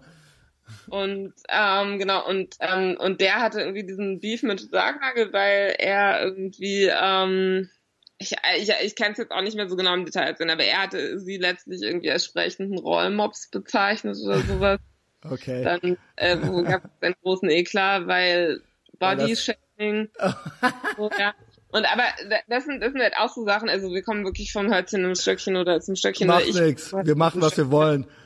Ja, aber so, aber ich finde halt zum Beispiel, also diese Konzepte, die es jetzt gibt, so ja, was ist ich, sei es Body Shaming irgendwie, ähm, irgendwie, was gibt's da noch? Hilf mir mal. Vor allen Dingen, weil es Männer betrifft, Mansplaining und Manspreading, ja, das ist ganz schlimm. Ja, ja. also ich finde, mein Problem mit diesen Figuren ist halt irgendwie so ein bisschen so, ja. Du merkst schon, ich rede immer so schizophren, weil ich rede wirklich für beide Seiten so, ja, weil ich ja. habe halt auch wirklich diesen Diskurs gleichzeitig irgendwie ein Stück weit immer so selber im Kopf und habe halt irgendwie immer immer so das Gefühl, also ja, wie soll man, ich weiß auch, ich weiß nicht so. Ja, ich, ja, hm. ich finde es halt einfach, ich finde es einfach infantil. Also ich finde halt einfach, dass halt so das Ding ist, wenn man, also so diese merkwürdigen Anglizismen, in denen man halt irgendwie sozusagen ganze Bündel von Verhaltensweisen sozusagen irgendwie so zusammenklumpt, ja. Mhm. Also sowas wie Mansplaining oder sowas. Ich meine, ich benutze es auch manchmal ironisch oder sowas. Und ich würde auch nicht sagen, dass es das nicht gibt oder sowas. Aber ich finde, es enthebt einen halt sozusagen der Verantwortung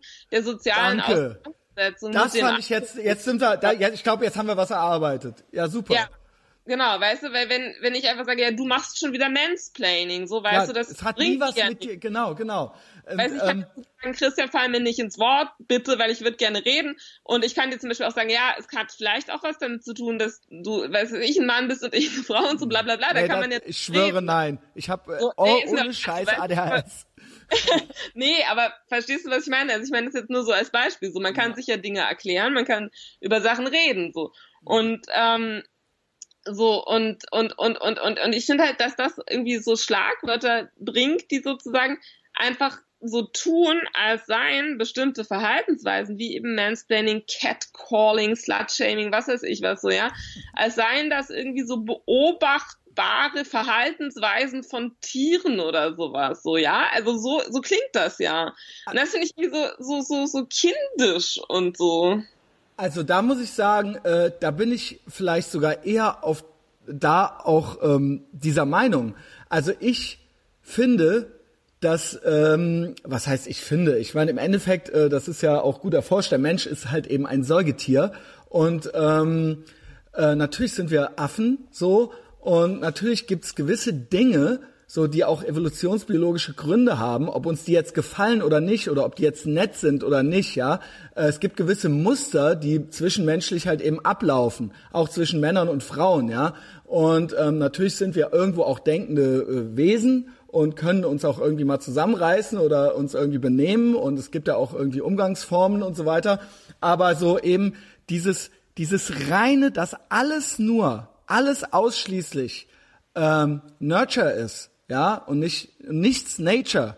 So, das, das lehne ich halt total ab. Und dann vor allen Dingen ähm, ist es sehr unsympathisch, wenn alle eigenen Misserfolge immer auf externe äh, Sachen geschoben werden. Zum Beispiel, naja, wenn jemand dir, wenn dir das dauernd passiert, dass Ma Leute Mansplaining mit dir machen, hm, sind es dann immer nur die Man schuld, so, ne, man könnte ja auch mal versuchen zu internalisieren. So, das ist jetzt vielleicht ähm, klingt jetzt vielleicht auch schon äh, ist vielleicht kein gutes Beispiel mit dem Mansplaining oder Body Shaming. Ja, ist es denn so, dass sich die ganze Gesellschaft ändern muss oder könntest du dich auch ändern? Entweder deine Einstellung, nämlich nicht äh, beleidigt zu sein, ja, vielleicht könntest du das selber irgendwie hinkriegen, oder vielleicht könntest du deinen Körper auch verändern.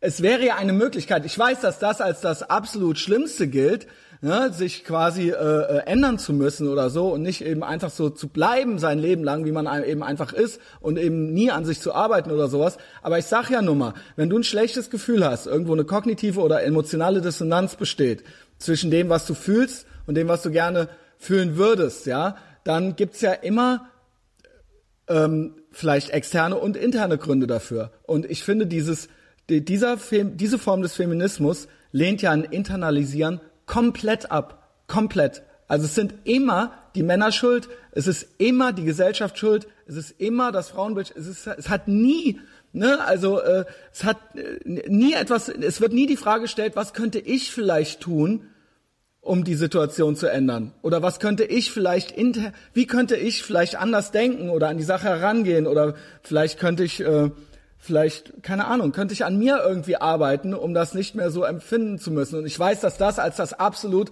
ne, weil das, das ist eben, das ist das, was man dann die Unterdrückung der Frau eben, glaube ich, nennt in modernen westlichen Industrienationen, dass man eben sagt, so, ja, warum, warum, äh, werden die Menschen gezwungen oder warum werden die Frauen gezwungen, sich irgendwie anpassen zu müssen oder so, ja? Müssen sie ja nicht. Ich finde das auch völlig okay so. Wenn du Bock hast, so zu sein oder deine Artikel so zu schreiben, so dann feier das halt.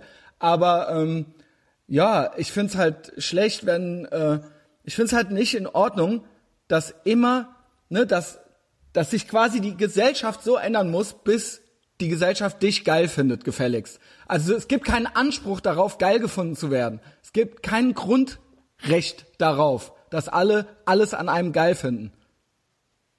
weißt du, was ich meine? Ja, ich weiß jetzt nicht. Also es sind mir jetzt gerade so ein bisschen zu viele Gedankenschleifen in einer. Also bei manchen Sachen, ja, also ahne ich schon, was, was du meinst. Und ich, ja, also das mit den Tieren ähm, habe ich vorher auch, auch nicht gesagt, weil ich jetzt irgendwie äh, sagen wollte, dass wir, dass wir, dass wir, dass wir, dass wir keine Tiere sind oder dass wir, also, sondern einfach nur weil, ähm, also weil es mir darum ging, dass ich das Gefühl habe, dass also ich weiß nicht, wie ich das sagen soll, also, sondern es ging mir sozusagen um, um den, also, oh, ja, wie soll ich das sagen? Also, also ich finde, halt, ja gut, Mansplaining ist jetzt ein schlechtes Beispiel, weil wir uns dann auch automatisch irgendwie gleich so auf der, auf der inhaltlichen Ebene irgendwie, mhm. irgendwie äh, bewegen und also, weil es mir jetzt wirklich quasi in dem Punkt fast eher um das also, ja. geht oder so von solchen, von solchen Kampf Begriffen irgendwie so, wobei ich jetzt auch nicht sagen muss, dass man die nicht verwenden soll, weil ich finde zum Beispiel Mansplaining ist halt einfach irgendwie jetzt auch ein ganz witziger Teil von irgendwie so einer, ja, dann irgendwie auch schon eine popkulturellen oder halt irgendwie alltäglichen Art und Weise halt halt zu sprechen, ja, so und aber also so, ich wollte jetzt auch gar nicht so richtig auf auf jetzt diese Frage irgendwie Kultur äh, versus irgendwie Biologie oder so raus oder so, weil also ich meine, aber das find, wird, aber ich finde ich finde, das wird immer so völlig ignoriert. Es wird alles nur auf Kultur. Ich, aber ja, da bin ich mir jetzt aber ehrlich gesagt auch irgendwie nicht ganz so sicher. Also ich habe halt auch immer so das Gefühl, da wird auch, also jetzt sage ich mal von Leuten wie dir mit großen Anführungsstrichen, die ich jetzt in die Luft male, ja, ähm, halt irgendwie so ein bisschen dann auch drüber hinweggelesen. Also zum Beispiel Judith Butler, ja, ist ja irgendwie so das oh Standard Gott, der, ja. der Genderwissenschaften in den 90er, 90er Jahren erschienen so, und ähm, da beziehen sich immer alle drauf und dann sagen aber immer alle so, ja, es ist ganz böse, weil da wird behauptet irgendwie, es gibt kein biologisches Geschlecht. Und ich glaube, also ohne mich da jetzt zu weit aus dem Fenster lehnen zu wollen, weil mein Kulturwissenschaftsstudium auch schon wieder einfach eine Weile her ist, aber ganz so leicht ist das dann doch nicht. Also da wird jetzt nicht irgendwie behauptet, dass alles nur immer konstruiert sei von Doch, allen. ich glaube schon. Nee, ich glaube, das muss man schon ein bisschen differenzieren. Das, ist, das, das glaube ich so nicht. So, und ähm, und, und, und, und, und, also ich meinerseits würde so nie auf die Idee kommen, jetzt einfach, also natürlich sind wir biologisch irgendwie auch. Irgendwie. Naja, wir sind biologische Wesen, so, aber ja, ich finde. Genau. Halt, naja, aber ich finde Reduktionismus in beide Richtungen immer doof. Und gerade wenn du sagst, du glaubst an die Freiheit, verstehst du, was ich meine, so, dann ist für mich Freiheit auch immer die Freiheit, mich natürlich als etwas anderes als nur Klar. Können, nämlich als ja Kippbild, als Kehrseite einer Medaille und als freies Wesen in einem sozialen Raum. So, aber auch nicht als voraussetzungsloses Wesen im sozialen Raum. So und also ich meine, verstehst du, was ich meine? So, ich verstehe genau, was du meinst, aber das Problem also ich finde, also wir sind keine Affen ist ja auch schon irgendwie eine Metapher oder zu sagen, wir sind Affen ist auch schon eine Metapher, die hilft mir irgendwie nicht weiter, weißt du, also die hilft mir auch nicht weiter, um meine Rolle als Frau in der Gesellschaft zu verstehen, die natürlich immer eine kulturelle ist. Also das ist ja irgendwie banal so. Ja, ähm, das Problem, okay, das kann ja jeder dann in einer, in einer freien, relativ freien Gesellschaft, in der westlichen Gesellschaft, in anderen geht das halt nicht, kann das ja jeder irgendwie dann, wie ich schon sagte, feiern, wie er oder sie möchte. Das Problem ist aber dieses, und da komme ich zu deinem, deinem Artikel zurück, und das glaubte ich da rauszulesen, ist, dass, ähm, dass als absolut, dass, dass quasi das als Dogma empfunden wird und das allen übergestülpt werden soll, so. Ja? Und nicht, dass du nicht dein Ding feiern darfst, dein, äh, äh wie du das eben halt Bock hast zu machen, sondern dass die ganze Welt hat das halt gefälligst so zu sehen. So. Und das finde ich halt, ähm, ich hasse das Wort problematisch. Das ist auch schon, auch schon so ein Klischeewort, problematic. Ähm, weißt du, also dass, dass es da eben einfach Regeln gibt und dass äh, ähm, man sich gefälligst schlecht zu fühlen hat, wenn man gewisse Dinge nicht genauso sieht oder nicht äh, äh, äh, gut findet oder einem gewisse Dinge einfach nicht gefallen oder wenn man einfach keine Ahnung halt äh, gerne äh, äh, keine Ahnung äh, was weiß ich auch was Attraktivität angeht oder so äh, Präferenzen hat wo wir eben beim Body Shaming waren ja. Und das äh, hat hat es alles nicht zu geben. Und wer das hat der ist ein schlechter Mensch. So und das finde ich halt nicht in Ordnung so. Ja und das ist ähm, das ist eine Form des, ja, des Marxismus. Und das ist eine Form der, also der Gleichmacherei, die halt irgendwie nicht liberal ist. Das ist halt nicht liberal. Das ist halt nicht liberal. Das ist halt nicht freiheitlich. Das ist halt eine Schablone. Und das ist ähm, ja dann wieder autoritär, finde ich. Also ich finde Marxismus jetzt gar nicht so schlimm. Ich finde es halt einfach dumm. Ja, Gut. Oft, also, nein, also ich glaube wirklich, wir kommen da politisch auch nicht von der gleichen Seite. Ja, ich, nee, muss ja. Also ich, ne, ja. ich, ich finde es halt, ich finde es halt schwierig, wenn Leute, wenn alles gleich sein muss und wenn du nicht gleich bist, dann wirst du gleich gemacht. Und das ist das, was ich unter, das ist das, was ich eben mit Marxismus meinte. Ähm, und das ist dann halt, ja, das ist dann halt eben nicht mehr frei. Ich habe jetzt dreimal dasselbe gesagt. nein, nein, das, so das ist ja auch alles so, ja, ja, also ich meine, so, so wir sprechen, nee, also alles gut, du hast auch gar nicht dasselbe gesagt, also, ähm, nee, ich, ja, also, und ich meine, was auf jeden Fall natürlich irgendwie problematisch ist, ist diese, also es ist ja auch ein Vorwurf, der oft gemacht wird, dass die sogenannte Identitätspolitik ähm, auf Kosten von, sag ich mal, klassischen politischen Handeln und Denken geht, oder? Also das sozusagen genau. Also ich finde äh, es halt auch äh, äh, krass, dass es eine, offensichtlich gibt es ja ein menschliches Bedürfnis nach Identität. Also das gibt es, das ist ja egal, ob jetzt der Hipster sich einen Vollbart macht und irgendwelche Retro-Klamotten anzieht oder ob es oder ob es eben eine Gender Identity ist oder ob es eben tatsächlich literally die Identitären sind so ja es gibt ja offensichtlich irgendwie ein menschliches Bedürfnis oder ob da halt deinem blöden Fußballverein äh, ne? ja. Äh, ne das ist ja irgendwo anscheinend in uns drin ja, und das kann man ja schon auch so sagen, dass sich da strukturell manche Linke und oder manche sich selber links finden und manche vielleicht eher rechtsstehende Sachen ähneln, gerade in diesem, dass man Identitäten eher wieder auseinanderhalten will und so weiter, dass jede Identität für sich irgendwie schützenswert und so weiter ist und so. Und also da hatten wir auch neulich einen Artikel äh, zu in der WAMS von einem Kollegen Peter Praschel, der halt darüber geschrieben hat und gesagt hat, ja, aber was ist denn, also es gibt ja auch so diese ganze Idee mit Cultural Appropriation und so, oh oder? Oh mein Gott, ja, ja.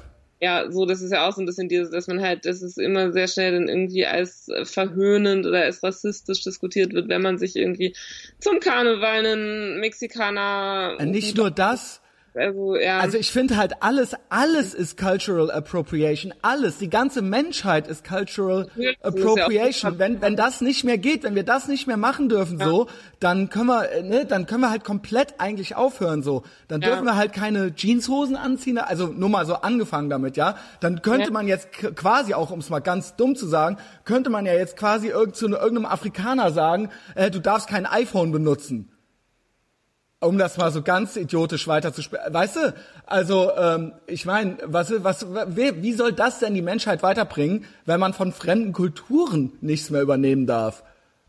Also, also das kann doch nur wirklich nicht. Ich würde das aber gerne mal erklärt bekommen. Also ich fände es auch mega interessant, wenn du mal jemanden einladen würdest, der das auf eine kluge Art und Weise erklären würde, weil diese Menschen ja nicht nur dumm sind. Also doch. das finde ich irgendwie so erschreckend daran. Naja, nicht alle. Also das glaube ich nicht. Nein, also ich, ich finde, ich, ich glaube, ja, äh, Vordenker, die sich diese Konzepte ausgedacht haben und sage ich mal grundsätzlich jetzt erstmal der Gedanke, was ist ich vielleicht auch irgendwie aus dem postkolonialen Denken, hera Denken heraus äh, kommt, ja, also so wie gesagt, wir vermischen jetzt auch alles, aber also wir subsumieren jetzt ja gerade bestimmte queer-feministische Strömungen irgendwie ein bestimmtes Denken, was vielleicht eher aus dieser ganzen Critical Whiteness-Richtung kommt oder also wo es viel um Privilegien geht und so und diesen quasi schon Imperativ, dass man ständig eigentlich sein eigenes Privileg irgendwie reflektieren muss als weißer Mensch und so weiter, ne? So, und ja, ist alles äh, drüber, finde ich auch, auf jeden Fall. Also ich finde, es ist eine totale Fixierung, aber ich finde es halt immer auch gefährlich zu sagen, naja, das ist ja alles gefährlicher Quatsch. So, weil ich finde, man muss sich schon fragen, wo das herkommt. So, ja. Und ich finde halt erstmal jetzt so, äh, zu sagen, ja gut, okay, es gibt, äh, was weiß ich, irgendwie vielleicht äh, Ungleichgewichte und, und, und, und, und es macht irgendwie auch, auch Sinn, darüber nachzudenken oder sowas, finde ich jetzt irgendwie nicht, nicht falsch. Also ich finde, man darf sich halt einfach nicht so, nicht so verkrampfen. Man darf sich halt einfach nicht so auf ein Deutungsmuster von Welt äh, fixieren. Und ich finde es vor allem halt immer dann irgendwie schwierig, wenn Sachen so als gegeben vorausgesetzt werden und dann aber halt getan wird, als wäre das irgendwie, ich weiß nicht, irgendwie ein Nachdenken oder irgendwie irgendwie Journalismus, obwohl es eigentlich Aktivismus ist. Also mir ist klar, dass da irgendwie die Grenzen auch sehr fließend sind. Aber ähm, genau, womit hattest du, wir waren gerade bei Cultural Appropriation. Ja, so, das ja. Ist, ich finde diese Sache. Aber ich werde, ja.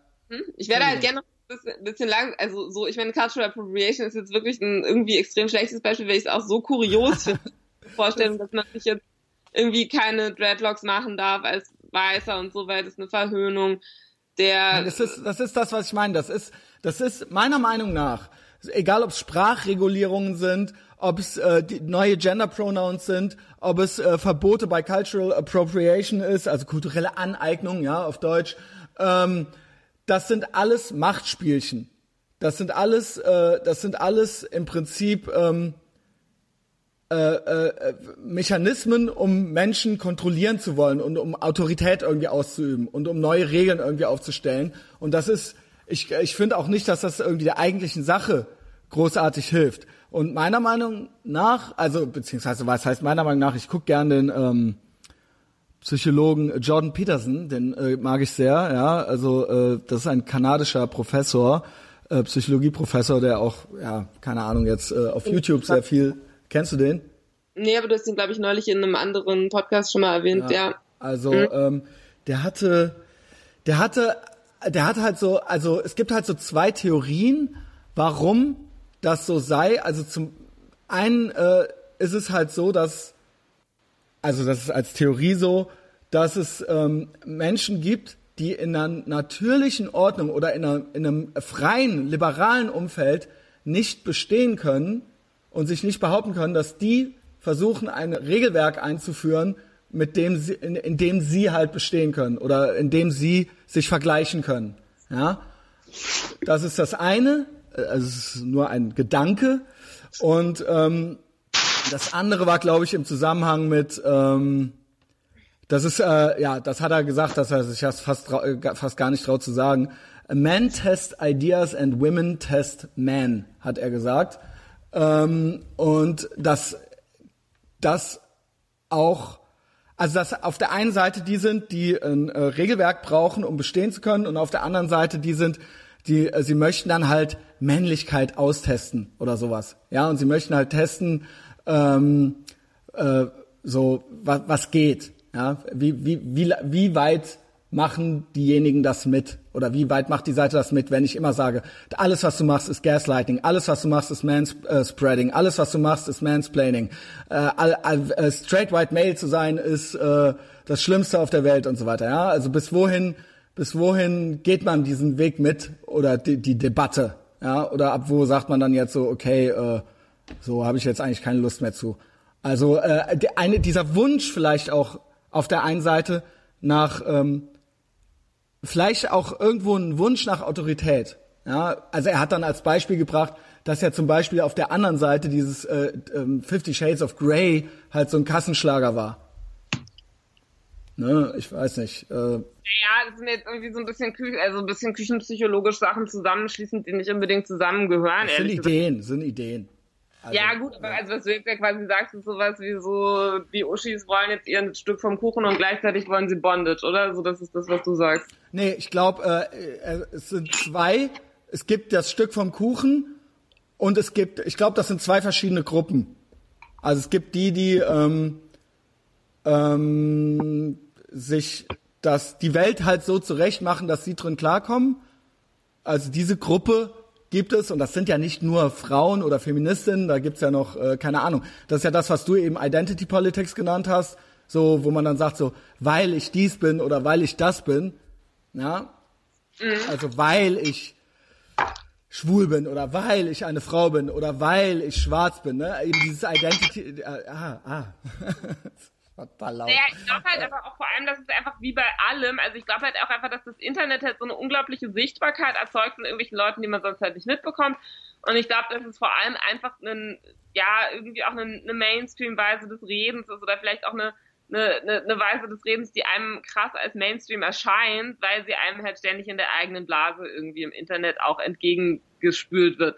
Und also ich würde das jetzt ehrlich gesagt eher mal wieder auch irgendwie so ein bisschen, bisschen bisschen runterkochen. Auf der anderen Seite, weil, also du hast vorher gesagt, es geht um Macht, ja. Aber ich finde jetzt an mhm. sich, dass Macht geht ja nicht verwerflich, weißt du?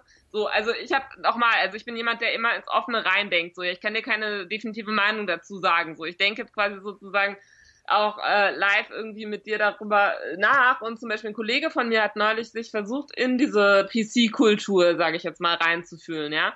Und der hat halt gesagt, ihm ist dort das Argument begegnet, naja, es geht äh, um ähm, Verteilungskämpfe sozusagen, die jetzt, und da ging es eben um das, was du jetzt Sprachregelungen genannt hast, zum Beispiel eben aus dem Bereich des Materiellen jetzt äh, auf den Bereich des Sprachlichen übertragen wurden, so ja. Und das ist so eine Logik, wo ich erstmal sagen würde, aha, okay, gut, da möchte ich aber gerne mal kurz drüber nachdenken, weil jetzt an sich, dass es zum Beispiel so ist, dass Frauen, sage ich mal, im Laufe der letzten Jahrzehnte und Jahrhunderte weniger gesellschaftliche Teilhabe hatten als Männer und dass es immer noch sowas gibt wie die Gender Pay Gap und so weiter. Ah, das würde ich nein, erst das glaubst du nicht. Was? Das hat sogar die Tagesschau jetzt gepostet und aufgeklärt. Die Gender Pay Gap? Ja. Sag mir bitte, dass du das weißt. Also es gibt keinen seriösen Wirtschaftswissenschaftler und auch keine Wirtschaftswissenschaftlerin, die das noch aufrechterhält. Also kannst du bei YouTube, gib mal Gender Pay Gap ein. Ohne, ohne irgendwas dabei. Aber was willst du denn jetzt, dass die einfach alle für immer die Klappe halten oder was? Also ich meine, was ich jetzt Nein, sage... das stimmt einfach nicht. Also sorry, dass ich da jetzt so leidenschaftlich bin, aber weil das ist einfach ein Mythos. Das ist einfach ein Mythos, ja. Und wenn das schon, wenn das schon irgendwie, ähm, das ist jetzt Mansplaining, ne? Äh, wenn das schon irgendwie, also wenn da, ne, das ist ja schon, das sind ja, das ist ja so ein Basic-Thema und eins, was auch sehr, äh, was, was einfach nicht stirbt so als Thema. Und äh, in westlichen Industrienationen gibt's, glaube ich, irgendwie so eine Pay Gap von drei bis sechs Prozent, die aufgrund von Verhandlungs äh, irgendwie Stärke aufgrund von äh, oder auf Verhandlungsstärke basiert und diese 30 Prozent, die gibt's nicht. Ja. ja, verstehst du aber den Gedanken, den ich gerade aufgemacht habe? Also verstehst du den Gedanken, dass ich prinzipiell, ja, also sowohl historisch als auch in der Gegenwart absolut natürlich den Kampf von Minderheiten oder von Gruppen, ähm, die ja, weniger gesellschaftliche Teilhabe hatten, erstmal richtig finde. So. Ja, und das war jetzt, ja. lass mich ausreden. Es war jetzt äh, hysterisches weibliches Kreischen. Mach, Hashtag, mach. Äh, äh, weiß ich nicht was. Äh, nee, aber so, weißt du, also so, so, da, also das ist ziemlich, also ich habe halt oft der Gedanke, dass es einfach sozusagen eine Logik ist, die aus einem politischen Kampf heraus entstanden ist, der für mich erstmal natürlich gerechtfertigt ist, weil es auch ganz normal ist, dass Akteure um äh, Beteiligung und um gesellschaftliche Einflussnahme kämpfen. Also es ist ja nicht verwerflich. Es ist ja irgendwie klar, dass, dass, dass, dass, dass sowohl Individuen als auch Gruppen, also wir, wir hatten jetzt von Frauen gesprochen, wir reden von Identitätspolitik, also was weiß ich, reden also also von Minderheiten und so weiter, das ist ja vollkommen normal, dass man das, also so, dass man dafür kämpft. So, das, das finde ich jetzt nicht per se verwerflich. Und du hast vorher so gesagt, ja, für dich geht es um Macht oder um kontrollieren wollen oder sowas, so ja. Und also das sehe ich jetzt auf dieser auf dieser gesamtgesellschaftlichen Ebene dann jetzt irgendwie irgendwie auch doch nicht so. Also ähm. dass ich jetzt Gefühl habe, da wird jetzt irgendwie die Macht übernommen von irgendwelchen kommunistischen Feministinnen, die jetzt irgendwie, also so, das sehe ich irgendwie einfach nicht. Nein, es, geht, es ist, ja, ist ja mal egal, ob es um äh, Sprachregelungen geht oder ob es um Gender Pronouns geht oder ob es um eine ja, keine Ahnung, man könnte jetzt auch von der, äh, man könnte sogar mit einer Frauenquote anfangen und das pro und kontramäßig erörtern, wie sinnvoll das ist.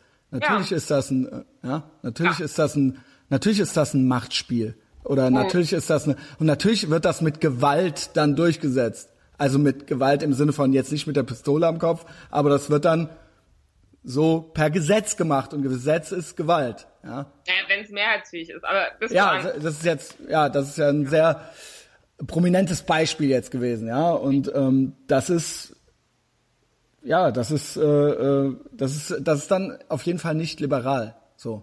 Vielleicht müssen wir diese Kämpfe jetzt halt auch einfach aushalten und das ist liberal meines Erachtens, nämlich den anderen auszuhalten, auch wenn der andere einen tierisch nervt, so. Das sagen zu können, dass der andere einen tierisch nervt, sozusagen, den anderen provozieren mhm. zu können, wenn er einen tierisch nervt. So, und das aber auszuhalten und darüber halt zu reden, so. Und ich bin mir da nicht so unsicher, also, also gar nicht so sicher. Also ich glaube, es werden bestimmt einige Sachen von diesen ganzen Fragen, also was ist links, was ist rechts, äh, was ist Identitätspolitik, äh, äh, Sprachregelungen und so weiter, mein Gott, weißt du, also so, ich bin da irgendwie nicht so, also so, ich bin da nicht so, so, so verbissen irgendwie. Also, und, und, und, und zum Beispiel, ich meine, es, es ist ja faktisch zum Beispiel einfach so, dass sich die Gesellschaft so entwickelt hat, dass es jetzt irgendwie nicht mehr äh, statt, also das ist nicht mehr statthaft oder in irgendeiner Art und Weise angebracht ist, jetzt meinetwegen irgendwie schwarze Menschen als Neger zu bezeichnen oder sowas, ja. Macht man einfach nicht, weil es unhöflich. So. Und du weißt ja nicht, was in 20 Jahren vielleicht als höflich und unhöflich gesehen wird, weißt du?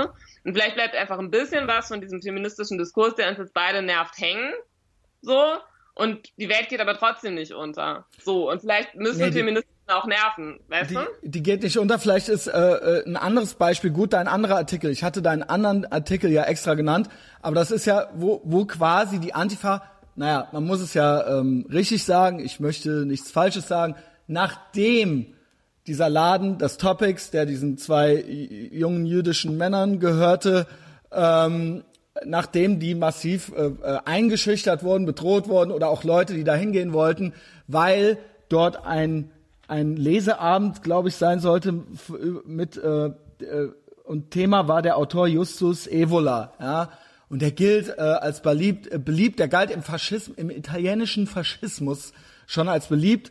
Und das äh, äh, ging dann gar nicht für die äh, ortsansässige Antifa und ähm, die haben dann da massiv Druck und Autorität ausgeübt und ähm, ja Gruppenzwang und es hat dann dazu geführt, also ich weiß nicht, ob das eine, eine, eine Korrela ob es eine Korrelation oder eine Kausalität ist. Das sagt ja da, sagt ja der Besitzer selber, dass er äh, nicht weiß, ob es genau daran liegt. Aber der Laden ist jetzt zu. Ja, ist ja auch mal egal, selbst wenn der nicht hätte zumachen müssen.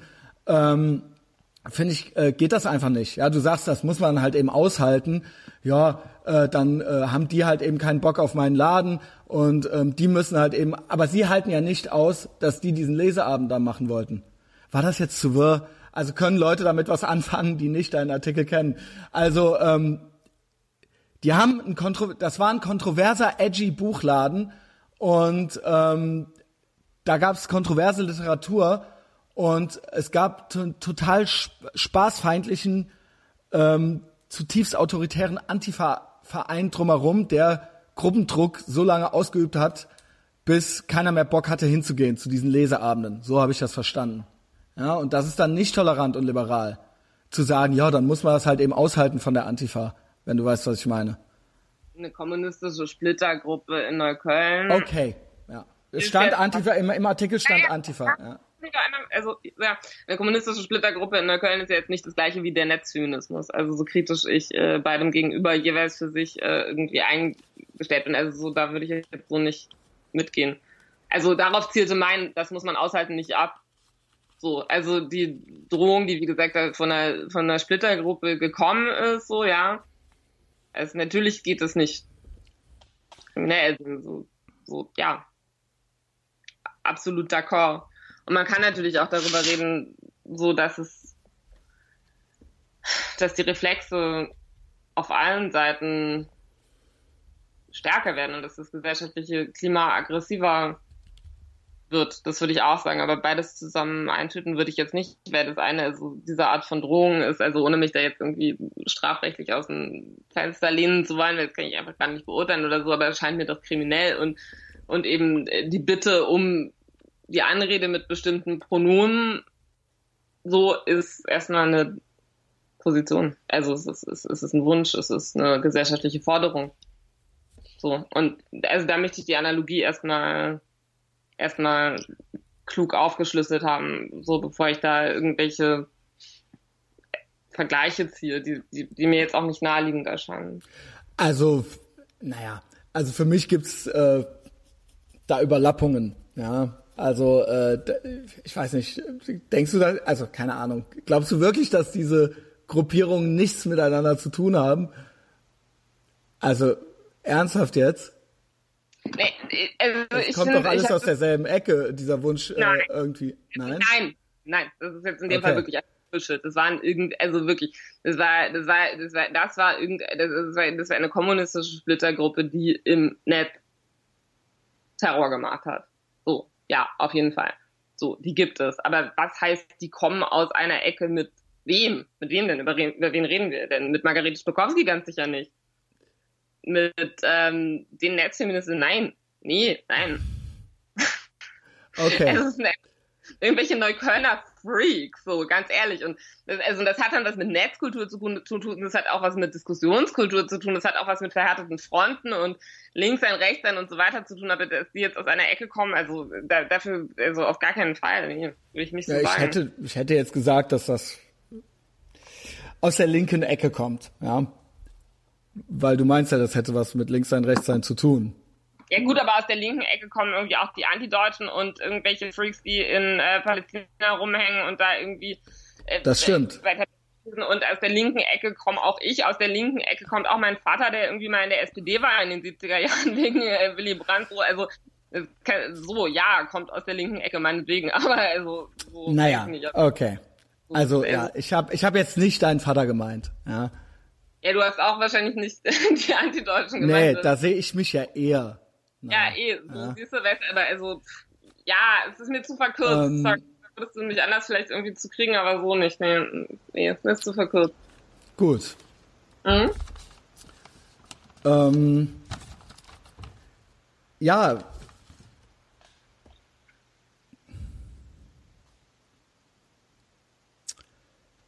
Hm.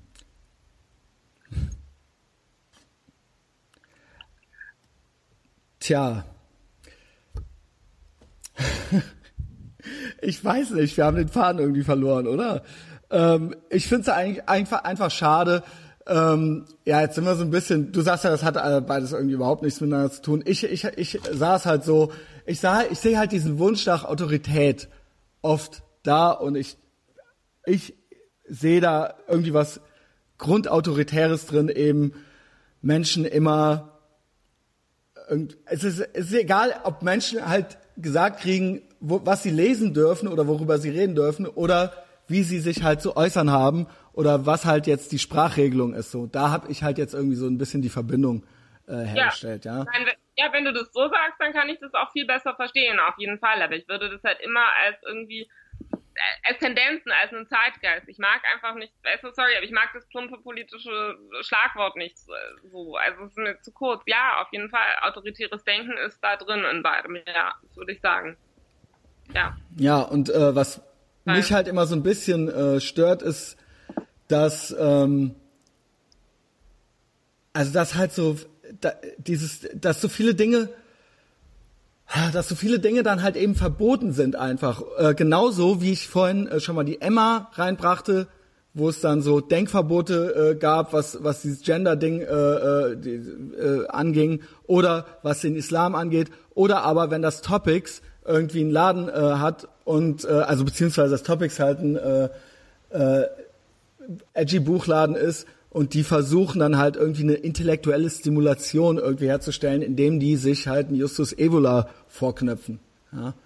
Und ähm, ich finde das halt spaßfeindlich und nicht intellektuell stimulierend. ja, gehe geh ich mit auf jeden Fall. Also ich bin auch immer für das Ausloten von, von Grenzen und ähm, Ich finde es ja. in allermeisten Fällen schwachsinnig zu sagen, dass irgendetwas nicht äh, nicht stattfinden darf, weil auch die Dinge, die man verbannt, ja wiederkommen. Also ich glaube, das ist halt die viel größere Gefahr. Ich meine, das ist ja magisches Denken letztlich auch. Also das hat auch ein anderer Kollege von mir in einem sehr klugen Artikel über die Rückkehr des gefährlichen Buches ausgearbeitet. Also dieser Irrglaube, man könnte durch das Nichtsagen von etwas die Sache selbst oder die dahinterstehenden Strukturen eliminieren, ja. Also mhm. Äh, das halte ich für gefährlich. Also das ist ja auch offensichtlich. Also wenn wenn man sich irgendwie, ähm, also wenn man sich irgendwie, also das ist ich also eben bei dem bei dem sogenannten N-Wort oder so, ja. Also ich meine, ich will jetzt auch nicht die ganze Zeit durch die Gegend schreien und irgendwie Neger rufen oder sowas. Ja, es ist nicht mein mein Wille, aber ich finde, das hat sowas, also es, es hat irgendwie sowas. Ähm, ja, sowas von so einem Bannzauber oder sowas, dass man halt glaubt, man macht es weg und dann ist es nicht mehr da und dann das, muss man ja. sich auseinandersetzen so. Und das ist halt infantil so und das sehe ich schon als Tendenz sehr stark. Also, ich hatte auch letztens, es gab irgendwo so eine Kolonialismus-Ausstellung. Ähm, so, so, wir sind hier in einem Podcast, das ist ja kein ähm, offizielles Interview, deswegen ist es vielleicht nicht ganz so peinlich, dass es soll ein Gespräch eigentlich sein. Ja, oder? Genau. ja, also, wo, eine also, Unterhaltung. Also, Deswegen darf ich auch Sachen vergessen. Genau. Aber es gab ja diese Kolonialismus-Ausstellung, von der ich jetzt nicht mehr genau weiß, wo sie ist. Ich glaube in, ähm, ah, egal, Bremerhaven oder so, ich weiß auch nicht. Warte mal, ich google das auch gerade mal, ähm, weil mich das tatsächlich interessiert. Und ähm, da wurde auch in der Zeit darüber geschrieben und ähm, da ging es, also diese Ausstellung hatte halt auch irgendwie das Ziel der Sichtbarmachung von ähm, Genau, es ging um Nolde. Es ging um Nolde und, ähm, und um irgendwelche Ureinwohner, die der gemalt hatte und die er, glaube ich, eigentlich sogar in der durchaus hehren Absicht sozusagen, ähm, die halt äh, zu zeigen, sozusagen kurz vor der vor dem Verschwinden ihrer Kultur halt gemalt hatte. So und diese Ausstellung zielte aber dann halt nur darauf ab, die rassistischen ähm, Strukturen irgendwie herauszuarbeiten, die sozusagen allein schon in dem Akt der Darstellung und so und ähm, diverse Wörter im Ausstellungskatalog waren dann halt eben auch mit diesen ganzen Sternchen gesehen, versehen, weil man halt bestimmte ähm, Sprechweisen nicht reproduzieren wollte und so weiter. Und äh, der Artikel endete dann damit auch, dass er eben feststellte, ja, das war dann halt eben keine Ausstellung mehr oder dann ging es nicht mehr um Kunst, das sei halt dann eine Besserungsanstalt nur noch so, ja. Und also und das, mhm. das, das natürlich, also das ist dramatisch. Also es tut mir gerade wirklich leid, dass ich es jetzt nicht ähm, konkreter erzählen kann, weil das wirklich, also ich habe diesen Zeitartikel gelesen und dachte mir wirklich einfach, ja, das ist Wahnsinn. Also es ist wirklich einfach Wahnsinn. Und das ja, das, das finde ich schon schlimm. Ja, ich so. finde das auch äh, schlimm. Also ich habe vielleicht noch einfach nur ein paar ganz banale Beispiele für das, was du auch eben gesagt hast. Dann kann man sich das vielleicht auch besser vorstellen.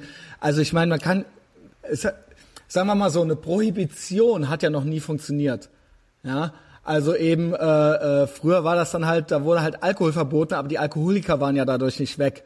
Oder es wurde ja dadurch dann nicht besser. Oder ich kann es auch immer nicht verstehen, wenn so nach jedem Amoklauf dann geschrien wird, dass jetzt die Killerspiele verboten werden müssten, als ob das, als ob äh, irgendein junger Mann halt so komplett normal gewesen wäre und dann hätte der halt einmal äh, in so ein Killerspiel reingeguckt, dann hätte er sich halt gedacht so, okay, ich knall jetzt 20 Leute ab oder sowas, ja. Also so ist es ja nun mal nicht.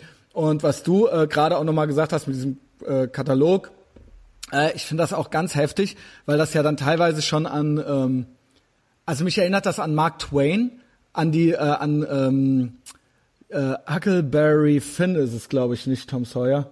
Moment. Ja, Huckleberry Finn, der ist ja dann mit seinem Freund Jim unterwegs, ne? Und ich meine, das Buch ist halt Mitte des 19. Jahrhunderts geschrieben worden und spielt, glaube ich, noch mal 20 Jahre früher oder sowas.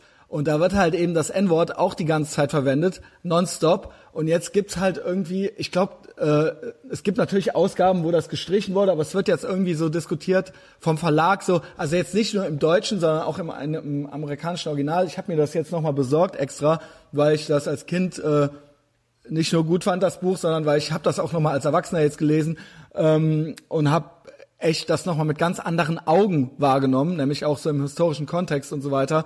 Und da ist auch so viel Wahres drin darüber, wie es halt eben ist, ein Junge zu sein. So und äh, ich finde, es gibt gewisse Sachen, die haben sich in 150 Jahren halt überhaupt nicht geändert. Und das fand ich halt toll. Und das in diesem historischen Kontext und da das N-Wort rauszunehmen, so wie die Leute diese anderen Leute halt eben damals einfach angesprochen und genannt haben, ja, das finde ich halt dann äh, nicht so gut, ja. Also ähm, das kann man bei Pippi Langstrumpf machen, weil es halt Fantasy ist so, aber bei Tom Sawyer und Huckleberry Finn finde ich das äh, scheiße. Wieso kann man das bei Pippi Langstrumpf machen? Ja, könnte man, da finde ich es auch nicht gut, aber bei Pippi, Pippi Langstrumpf könnte man argumentieren, das ist ja ein Fantasiebuch, ja. Das ist, das ist ja, das ist ja kein echt, es gibt ja die, das ist ja eine Fantasiewelt, könnte man jetzt argumentieren. Und bei Tom Sawyer könnte man ja sagen, okay, das sind zwar fiktive Protagonisten, aber es wird eine echte, es ist quasi eine Abbildung, eine, es, es, es hat einen do dokumentarischen Ansatz irgendwo, dass da eine Welt beschrieben wird oder eine, ein, äh, ja auch eben ein historischer Kontext beschrieben wird, der echt dann eben zu dem Zeitpunkt einfach so war. Ja, aber es wäre jetzt auch schlimm, wenn man jetzt irgendwie sagen würde, okay, alle Fiktionen werden im Nachhinein irgendwie bereinigt vom Zeitgeist. Finde ich also, auch, aber bei Pippi Langstrumpf haben es halt also, ja. mit dem Negerkönig halt eben auch gemacht. Ja. Mhm. Ja, ja, ja, ja, ich erinnere mich. Ja, aber auch das sind alles Sachen, die ich gerne mal von klugen PC-Leuten erklärt hätte. Mich interessiert sowas, ja. Ja, ich meine, man kann aber auch einfach mal mit seinem Kind sich, ich meine, ich habe gut reden, ich habe keine Kinder, äh, aber so, man kann ja auch mal was erklären, so. Man kann ja, also da kann ja das N-Wort trotzdem in einem Buch vorkommen, man kann ja dann sagen, pass mal auf, äh, das ist aber ein böses Wort, ja. Also wäre ja auch ja. eine Maßnahme. ja, ja, auf jeden Fall. Nee, genau. Also ich meine, und so passiert ja auch Erziehung und man muss ja auch wissen, dass es das ähm, sogenannte Böse leider doch recht allgegenwärtig ist und das Schwierige und das, was man nicht mag. Aber das ist halt eben das, was ich meine. Genauso wie halt das N-Wort da vielleicht präsent ist, sind ja auch die Feministinnen präsent. Und was willst du denn jetzt mit den Netzfeministinnen machen? Ich will gar nichts machen. Ich will nur ja. Ja, was heißt, was, was will ich machen? Ich will also ich bin äh, so, ich bin radikal liberal, ja. Also und ich bin auch Diskursethiker. Wir hatten es ja eingangs schon mal so ein bisschen ge äh, gesagt. So, ich würde mich auch, ich würde mich echt mit äh, fast jedem unterhalten. Ich kann das bei dir so ein bisschen, könnte ich das noch ein bisschen verstehen, wenn du das nicht machst. Ich habe halt hier nur so ein fucking Podcast, so, weißt du. Und du hast ja dann irgendwo auch ja, äh, musst dann vielleicht ein bisschen gucken, wem du dich jetzt so näherst, auch so karrieremäßig, ich weiß es nicht, ja. Also so, vielleicht ist das auch immer was, was man, auch ob, wenn man es nicht möchte, aber auch immer ein bisschen im Hinterkopf hat, könnte ich mir vorstellen. Ja, also so, bei mir ist halt so, was soll schon passieren, so, ne? Ähm, aber andererseits, gut, vielleicht auch nicht, vielleicht auch gerade, weil du das bist, weil du bist, kannst du vielleicht noch mehr machen. Vielleicht gucken bei mir die Leute schiefer. Ich weiß es nicht. Interessanter Gedanke. Also vielleicht könntest du immer sagen, ja, ich bin ja Journalistin, ja. Ja, also ich frage mich das jetzt auch gerade, aber auch irgendwie nicht, ich weiß nicht, keine Ahnung. Ja, doch frage mich das auch so, also. Und was will ja. ich, ja, was will ich mit denen machen? Ich will gar nichts mit denen machen, aber ich will, äh, ne, ich will denen halt auch sagen, dass es halt äh, beschissen ist, so, ja. Also, äh, und das, also ne, also ich finde halt echt, ich weiß, das ist immer so ein Totschlagargument, aber ich finde halt echt, es gibt wirklich noch Orte auf der Welt, wo echt, echt, oh, was, was war das? Ähm, das war mein Ziel. Ähm, es gibt echt noch Orte auf der Welt, wo noch viel zu tun ist, so. Und auch, es gibt auch, äh, auch hier noch, ja, also keine Ahnung, wenn ich äh, so eine, ich weiß nicht, sagt dir Ronald Chaka was? So, wenn ich der, der halt bei äh, Twitter folge, so, das ist halt eine Jesidin, so, die sich sehr islamkritisch äußert und da auch viel Gegenwind verkriegt, so. Aber dann denke ich mir so, okay, so, das ist halt wirklich, äh, das ist halt was, so, da kann ich was, da kann ich direkt was mit anfangen, weißt du? Ob, das kann man jetzt auch kritisieren oder man kann hier sagen, ja, guck mal, warum nähert sie sich denn der AfD und so weiter. Aber das ist für mich eine interessante Person, so. Und wenn äh, ich dann immer nur höre, so ja, das war aber jetzt das falsche Genderpronomen, so dann denke ich mir halt so, ja, tough shit. Also das sind halt First World Problems. Weißt du, ist vielleicht ein bisschen, ist das dann auch wieder ignorant oder so, und aber kann ja jeder, kann ja seine Probleme haben, die er haben will, aber so das berührt, da verliert, also sagen wir mal so, mein Interesse verliert man dann. Ja, kann, könnte man auch sagen, ja, der Christian Schneider ist mir auch scheißegal, aber ja, wir reden ja jetzt hier, ja, und ja, ich fand's halt eben interessant. Also dein Artikel. ja, ja, nein, also das, damit bin ich auch ja, wieder und, Hm. Und da bin ich dann auch wieder, äh, ich zum Beispiel früher so als so junger Bursche fand ich halt Alice Schwarzer total doof, wie das halt eben so ist, so eine altbackene Feministin und so weiter. Und die erfindet sich jetzt ja quasi gerade nochmal neu. Erst habe ich, äh, fand ich das total doof, dieses T-Shirt so Make Feminism Great Again, weil ich es äh, nicht besonders originell fand. Aber dann habe ich drüber nachgedacht und dann habe ich gedacht, hey, eigentlich, das ist eigentlich was, wo ich hinterstehen kann, weil Feminism war mal wichtig und eine gute Sache und jetzt ist das hier zu so einem lächerlichen Ding irgendwie geworden. Wie gesagt, du sagst, manche Leute finden das vielleicht nicht lächerlich, aber ich denke mir, aber es gibt noch Sachen, die gibt's zu erkämpfen und die Alice Schwarzer traut sich im Moment wieder was und ich denke mir so, krass, diese alte Grand Dame der, äh, also nicht, also das soll jetzt kein Ageism sein, aber weißt du, ne, naja, äh, wieder so ein Ismus halt eben, aber weißt du, was ich meine, ne? Und sie legt sich jetzt nochmal mit allen an und das tatsächlich für eine feministische Sache. Und es gibt hier eben, und na klar, wird sie eben jetzt auch als, äh, weiß ich nicht, als, äh, als rechts bezeichnet und alles Mögliche. Und da denke ich mir, aber das muss es eben sein. Feminismus muss halt mutig sein, sich auch was trauen und nicht eben nur einfach so den Applaus, der einem eh schon sicher ist, so, weil eh schon alle im Prinzip die gleiche Meinung haben. Ja, vielleicht jetzt nicht jeder Westerwaldbauer oder so, aber weißt du, was ich meine? Ja, so, so die großen Kämpfe sind ja äh, großen Schlachten sind ja geschlagen und jetzt geht's halt hier um Microaggressions und Manspreading, so, worüber reden wir denn überhaupt so, weißt du? Ich meine, du konntest, konntest da deinen Weg auch gehen, so, und du lebst ja dein Leben und das ist ja auch eine Errungenschaft dessen und ähm, ich wünsche ja. mir trotzdem noch fünf Kolleginnen.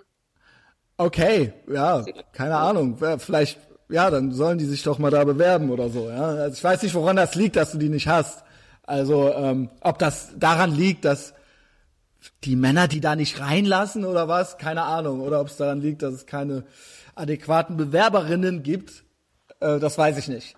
Aber ähm, ich finde, was die Alice Schwarzer macht, ist jetzt nochmal so, so da kann man sagen, so echt krass so. Da geht's nochmal um Genitalverstümmelung, da geht's nochmal um richtig krasse Sachen halt eben, ja. Und das finde ich interessant, dass die dann natürlich sich miteinander dann auch schon wieder anlegen, so ein bisschen, ja. Oder dass da auch, ja, ne, dass, dass sie ihr Gesicht wieder in den Wind hält, so, ja, wenn man so will. Ja, nee, das finde ich auch super interessant, auf jeden Fall total. Hat diese ganze, ja, also die ganze Frage mit den Genderwissenschaften, wie ideologisch sind die und so weiter, das sind auch auf jeden Fall Themen, an denen ich äh, dranbleiben und über die ich weiter nachdenken werde. Ähm, ja. Okay. Dann denken wir darüber noch ein bisschen nach. Mhm. Michelle Welbeck. Mhm. Du bist so Fan? Fanin, wie sagt man? Ja, ich bin so furchtbar schlecht mit dem Schwarz-Weiß, wie du vielleicht schon gemerkt hast. Ähm, ich kann dir jetzt eine lange, komplizierte Antwort geben. Ich habe ihn mal getroffen. Mal. 2000, ich habe ihn 2015 getroffen. Hast du das zufällig gesehen? Ich habe ein Foto mit von euch beiden gesehen. Genau. Das, das, muss es ja dann sein. Und es war ja total ähm, süß. also nicht das Foto, sondern er, weil er ähm, irgendwie, also ja, sehr stark natürlich irgendwie so, also er wurde so sehr flirty, also ich glaube, das wird ja auch dann häufig irgendwie Ach, bei Journalisten. ja. Nun, ja, ne, weiß ich gar nicht, ob die Frage, ich glaube, es ist einfach eher so ein bisschen, also der fing dann ja während des Gesprächs so an, sich so an seinen Brusthaaren herumzuziehen.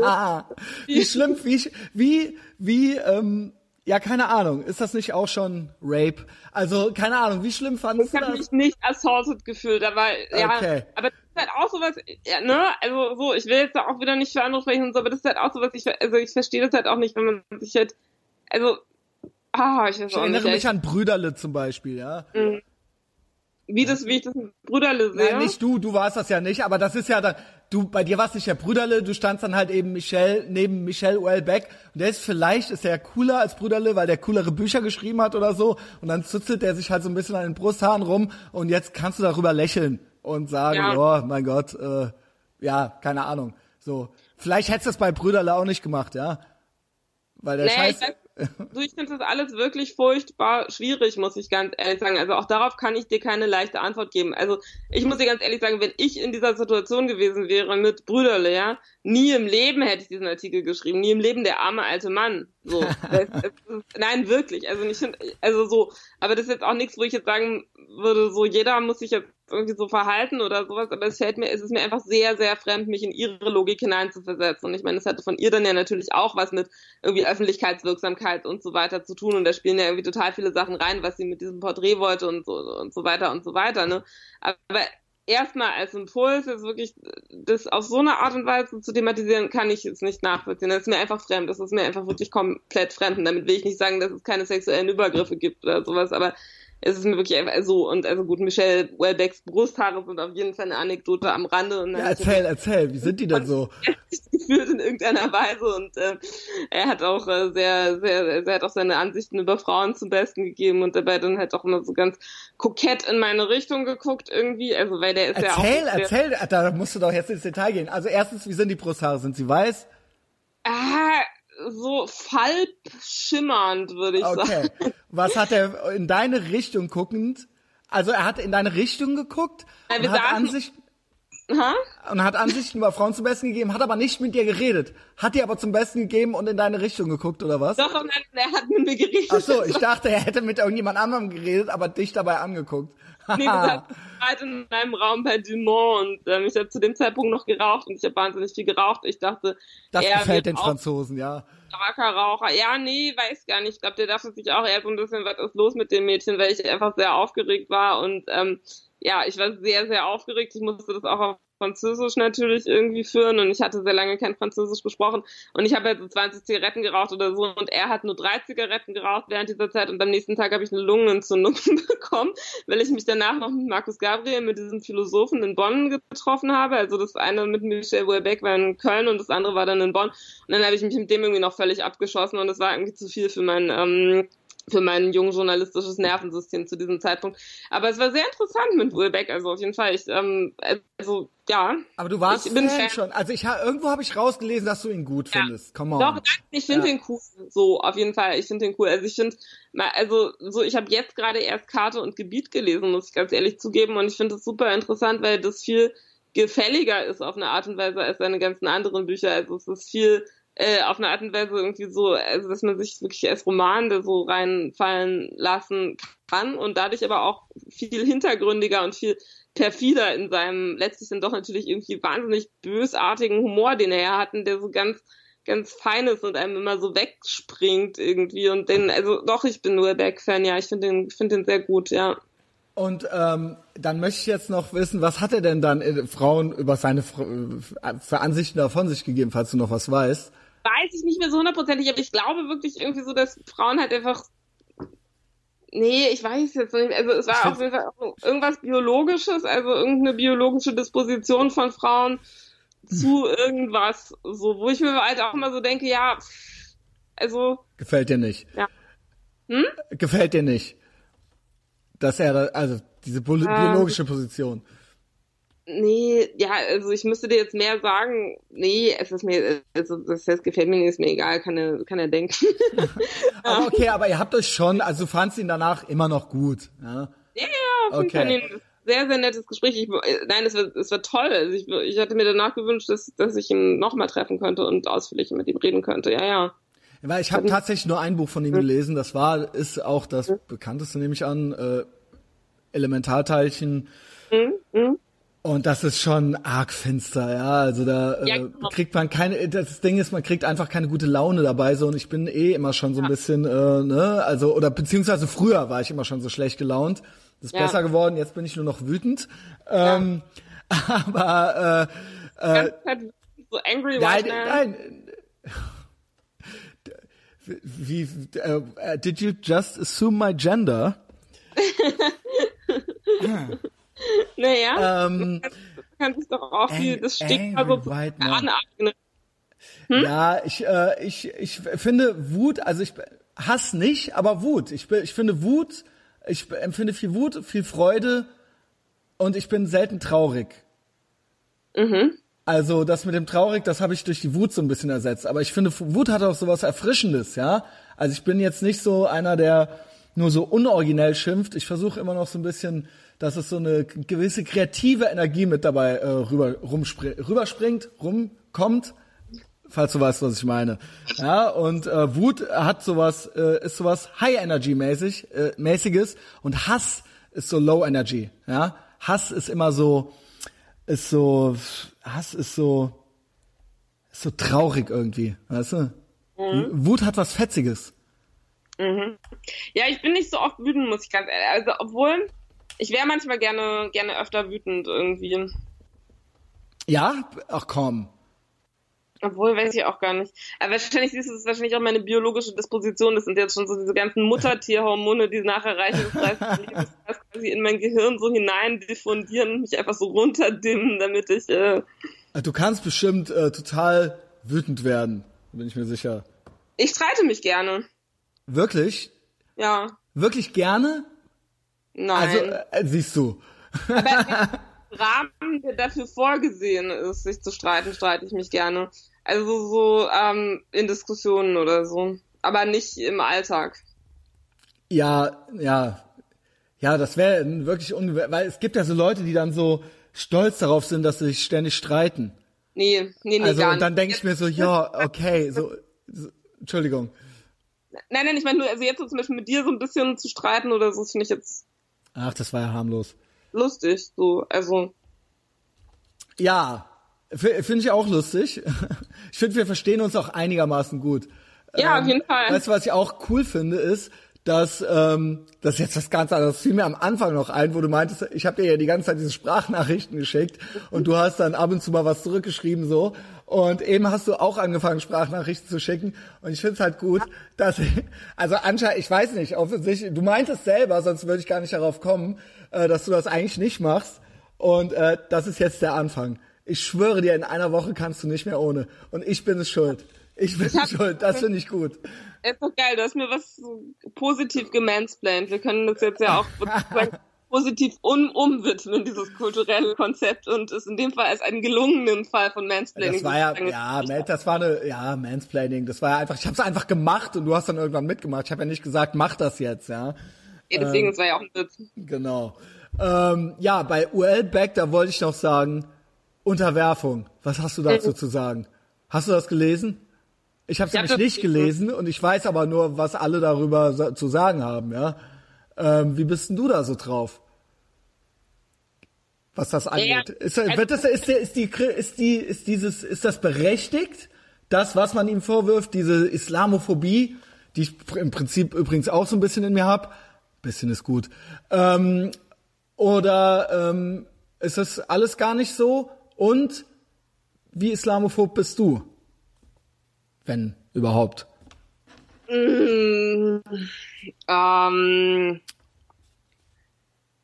also, was ich interessant finde an Unterwerfung ist, dass der Ich-Erzähler, wenn ich mich da jetzt richtig dran erinnere, ja nicht nur ein Verhältnis zum Islam hat, was ja letztlich dann auch ein sehr opportunistisches ist, weil er eigentlich diese Unterwerfung vor allem aus einer Art von Faulheit und so für Wellbecks Protagonisten auch sehr typischer spezieller männliche Trägheit sozusagen vornimmt ähm, und weniger nur aus religiösen Gründen so. Also das ist das eine, was ich halt an dem interessant finde. Das andere, was ich an dem interessant finde, ist, dass, ähm, dass es ja auch um den Katholizismus gibt. Also geht, also es geht dann um eine Episode, wo er ähm, kurz in, ich glaube, so eine Art äh, Kloster auch irgendwie geht und eigentlich versucht, äh, zum Katholizismus zu konvertieren. Und da geht's dann auch um Theologie und um sozusagen ähm, den, den Vorteil der Stringenz sozusagen des, ähm, des Islams oder also der Konsequenz der, der Unterwerfung, die da gefordert wird, zumindest in dieser Wiedergabe durch Welbeck. Und das ist das, was ich verstehen kann. Also ich kann diesen Unterwerfungsgedanken als so eine Art, also ich kann verstehen, dass das psychologisch sozusagen irgendwie irgendwie lustvoll ist. So, also ich habe auch manchmal so so Gedanken, dass ich irgendwie gerne in eine Sekte eintreten würde oder so, weil es einem halt so wahnsinnig viel Denkarbeit irgendwie abnimmt und das strikte Befolgen von Regeln natürlich irgendwie irgendwie was hat. Also der Reiz ist ja auch ganz klar. Also ich hatte früher auch mal irgendwie so ein Buch gelesen, äh, was mich irgendwie aufklären sollte. Ich glaube, das hieß irgendwie also ich will jetzt nicht den Islam mit Sekten gleichsetzen, Gott bewahre, sondern ich meine halt einfach nur das psychologische Prinzip, dass Regeln anziehend sein können. Und ich habe früher mal so ein Buch gelesen über so ein kleines Mädchen, das irgendwie in einer sehr muslimischen Familie aufgewachsen ist. Und ich dachte die ganze Zeit, ich will da auch irgendwie rein, weil ich möchte auch irgendwie Kopftuch tragen müssen und so weiter. Das fand ich irgendwie toll. mit acht, weil ich jetzt, glaube ich, mich nach diesen Regeln gesehnt habe oder so, würde jetzt so der Küchenpsychologe in mir sagen. Aber darauf wollte ich gar nicht hinaus. Ich bin nicht islamophob, ich weiß gar nicht, keine Ahnung. Aber ich habe ständig Angst, äh, irgendwie ähm, irgendwie vor vor vor ähm, vor vor islamistischen Anschlägen, das muss ich sagen, aber es ist halt glaube ich eher irgendwie ich auch dass ich halt paranoid bin, weil ich halt einfach ständig sowas denke, was jetzt gleich passiert, wenn irgendwie die U-Bahn-Tür zugeht oder so. ähm, insofern wahrscheinlich Phob trifft es ganz gut. Also insofern ist das ja. halt Angst Ich finde das Wort so gut, weil das wird ja immer nicht vor dem Islam, nicht vor, also wirklich nicht vor dem Islam. Ich habe keine Angst vor dem Islam, gar nicht. Äh, doch, ich schon. Also echt, echt so phob halt. Also ich finde das Wort so gut, weil es halt die Wahrheit ist. Ich weiß, dass es als Schimpfwort dauernd benutzt wird, aber ich habe echt so eine latente Islamophobie. Ja, wenn du jetzt dann kriegst du Angst. Nein, äh, so die, also wenn ich, also. Oder du hast Angst vor der Religion. Ich habe kein, ich hab, ich hab kein gutes Gefühl ich habe kein gutes Gefühl bei der äh, ausgelebt, bei der äh, vor sich beim vor sich hergetragenen Islam, sagen wir es mal so, beim beim offensichtlichen. Und das ist äh, vielleicht ähm, ja nichts. Äh, ja, ich weiß nicht. Also das, ich kam dabei durch. Entschuldigung. Hm? Entschuldigung, jetzt war jetzt Skype so ein bisschen. Äh, Nee, ich meine, nee, also das, da, da, da habe ich schlechtere Gefühle bei vielen anderen Dingen. Mir fiel es im äh, Prinzip jetzt nur ein, weil wir kurz bei Ali Schwarzer drüber sprachen und jetzt durch das durch den UL Back dachte ich, könnte man da noch so einen äh, kleinen Bogen spannen. Also ich glaube nicht, dass wir uns auf dem Weg in die femi-islamistische Nazi-Diktatur befinden. Nein? Okay, das beruhigt mich. Das ja. beruhigt mich. Ja, da habe ich ein bisschen Angst vor. Ich ähm, merke. Ja, woran merkst du das? Wie das, du gesagt hast. Ja, ja. ja ich habe auch eingangs schon gesagt, dass ich immer, dass ich immer so ein bisschen pessimistisch bin. Das ist auch so ein bisschen was, was ich noch ändern muss, ja. Äh, wo ich an mir arbeiten muss, wo ich nicht finde, dass sich die Gesellschaft zu ändern hat, sondern da muss ich vielleicht meine Einstellung dazu ändern, ja. Ähm, dein Buch. Komm, wir machen das jetzt noch so ein bisschen zum Abschluss, oder? Nee, da kann ich nicht drüber reden. Gar gerade. nicht? Da, warte. Nee, nicht so richtig. Aber es ist ein Roman, er wird großartig, er wird Grenzen sprengen und äh, danach wird Welbeck mich interviewen. Wo ist die Welt, heißt das? Darf ich nee, das? ich auch nicht. Es heißt auch nicht mehr, wo ist die Welt. das steht, okay, ich sage alles, was hier einfach steht. Und dann sagst du, das stimmt alles gar nicht. Okay? Ja. Also hier steht, wo ist die Welt? Fragezeichen, Doppelpunkt, Roman, gebundene Ausgabe, 17. November 2017. Das ist eine feministische Kampfschrift, äh, die uns für das Leben im Matriarchat vorbereitet. Es stimmt doch gar nicht. Nee. Äh, Hanna Lühmann, Autor auch noch, nicht Autorin. Ja, das habe ich extra im generischen Maskulinum gemacht, um euch alle äh, völlig zu verstören. Hier steht aber schon was, ja. Also keine Ahnung. Soll ich das jetzt nicht nennen? Ich Nein, glaub, das könnte tut man mir jetzt... leid, wirklich nicht. Da kann ich nicht drüber reden. Okay. Ich nur Quatsch, okay. aber Schade. So ja, ich dachte, das könnte man jetzt zum Abschluss noch so ein bisschen machen. Hanna, ähm, keine Ahnung, wo sollen wir dir denn folgen und so weiter? Hast du Instagram? Hast du Twitter? Ja. Auf jeden Fall auf Instagram, auf Twitter und auf Facebook. Aber ich bin ein sauschlechter Twitterer, also ich bin so unlustig. Ich habe äh, für drei Tweets in meinem Leben, glaube ich, ähm, mehr als äh, zehn, ähm, äh, wie heißen die denn da, so Likes? So ja, Sterne. so Likes, ja. Das hatte beide mal was mit meiner Menstruation zu tun. Aber dann kannst du doch da anknüpfen, wenn du weißt, dass das gut ankommt, ja? Das ist ja, doch wieder diese halt, Ekelnummer. Den Witz nicht machen, also zehn Sterne sind ja auch nicht gut. Das war halt nur so, haha, ja, okay, der war so einigermaßen witzig. Ja, bei Twitter muss man halt auch wirklich permanent witzig sein und das die ganze Zeit machen. Das nützt halt nichts, wenn man alle drei Jahre, äh, ach, alle drei Tage mal eine gute Idee hat, ja. Nee, dann, eben genau, musst du wirklich konsequent so an deinem du musst Stil den ganzen Tag, genau. Ist nicht okay. mein Medium, muss ich sagen. Also ich bin Facebook. Ich bin Facebook eigentlich. Also da kann man mir folgen. Ich nehme auch jeden an. Also auch wenn er. Du hast aber nur noch fünf Freunde offen oder so, glaube ich. Genau, deswegen sind diese Plätze jetzt zu vergeben und. Ich, ich bin noch drin, ich bin noch drin, ja. Noch.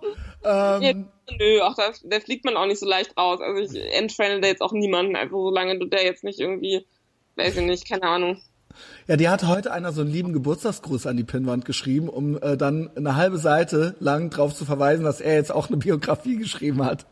Ja, das finde ich auch ganz süß. Ich werde sie auch auf jeden Fall lesen. da habe ich auch gedacht, ja, cool. Way to make this Geburtstagsgruß about you. Äh, also da stand halt wirklich so eine Zeile so, alles Gute, Hanna. Und dann so übrigens, und wenn ihr alle mal Lust habt, mein Buch zu lesen und so weiter, und du auch, ja, du sollst auch lesen. Ähm, ja, keine Ahnung, lest mal, sucht mal alle den Geburtstagsgruß bei der Hanna in der äh, Chronik und lest alle das Buch von dem Typen. Äh, ich weiß nicht mehr, wie der heißt. Äh, folgt, ja, fünf äh, Plätze sind noch offen in der Friendlist bis 5000 bei ja. Hanna, Hanna Lühmann. Ähm, ansonsten, ja, folgt mir halt überall. Ich habe eine offizielle Facebook-Seite für den Podcast. Das ist total wichtig, da poste ich nicht nur immer die Podcasts, sondern da kann man das natürlich auch so ein bisschen supporten mit Likes und so. Wenn euch das gefallen hat mit der Hanna, dann freut die sich bestimmt auch wenn das viele Likes gekriegt hat, dann sieht die halt, äh, dass das cool war, ja. Und dann denkt die sich nicht das nächste Mal, ey, habe ich eigentlich keinen Bock mehr, bei sowas mitzumachen, ja. Ähm, das, äh, den Podcast kann man kostenlos bei iTunes abonnieren, auch mit einem iPhone vor allen Dingen, also nicht unbedingt nur am Rechner. I like you more than a friend. Hm. Ja, wir sind fertig. Ja, schön. Oder?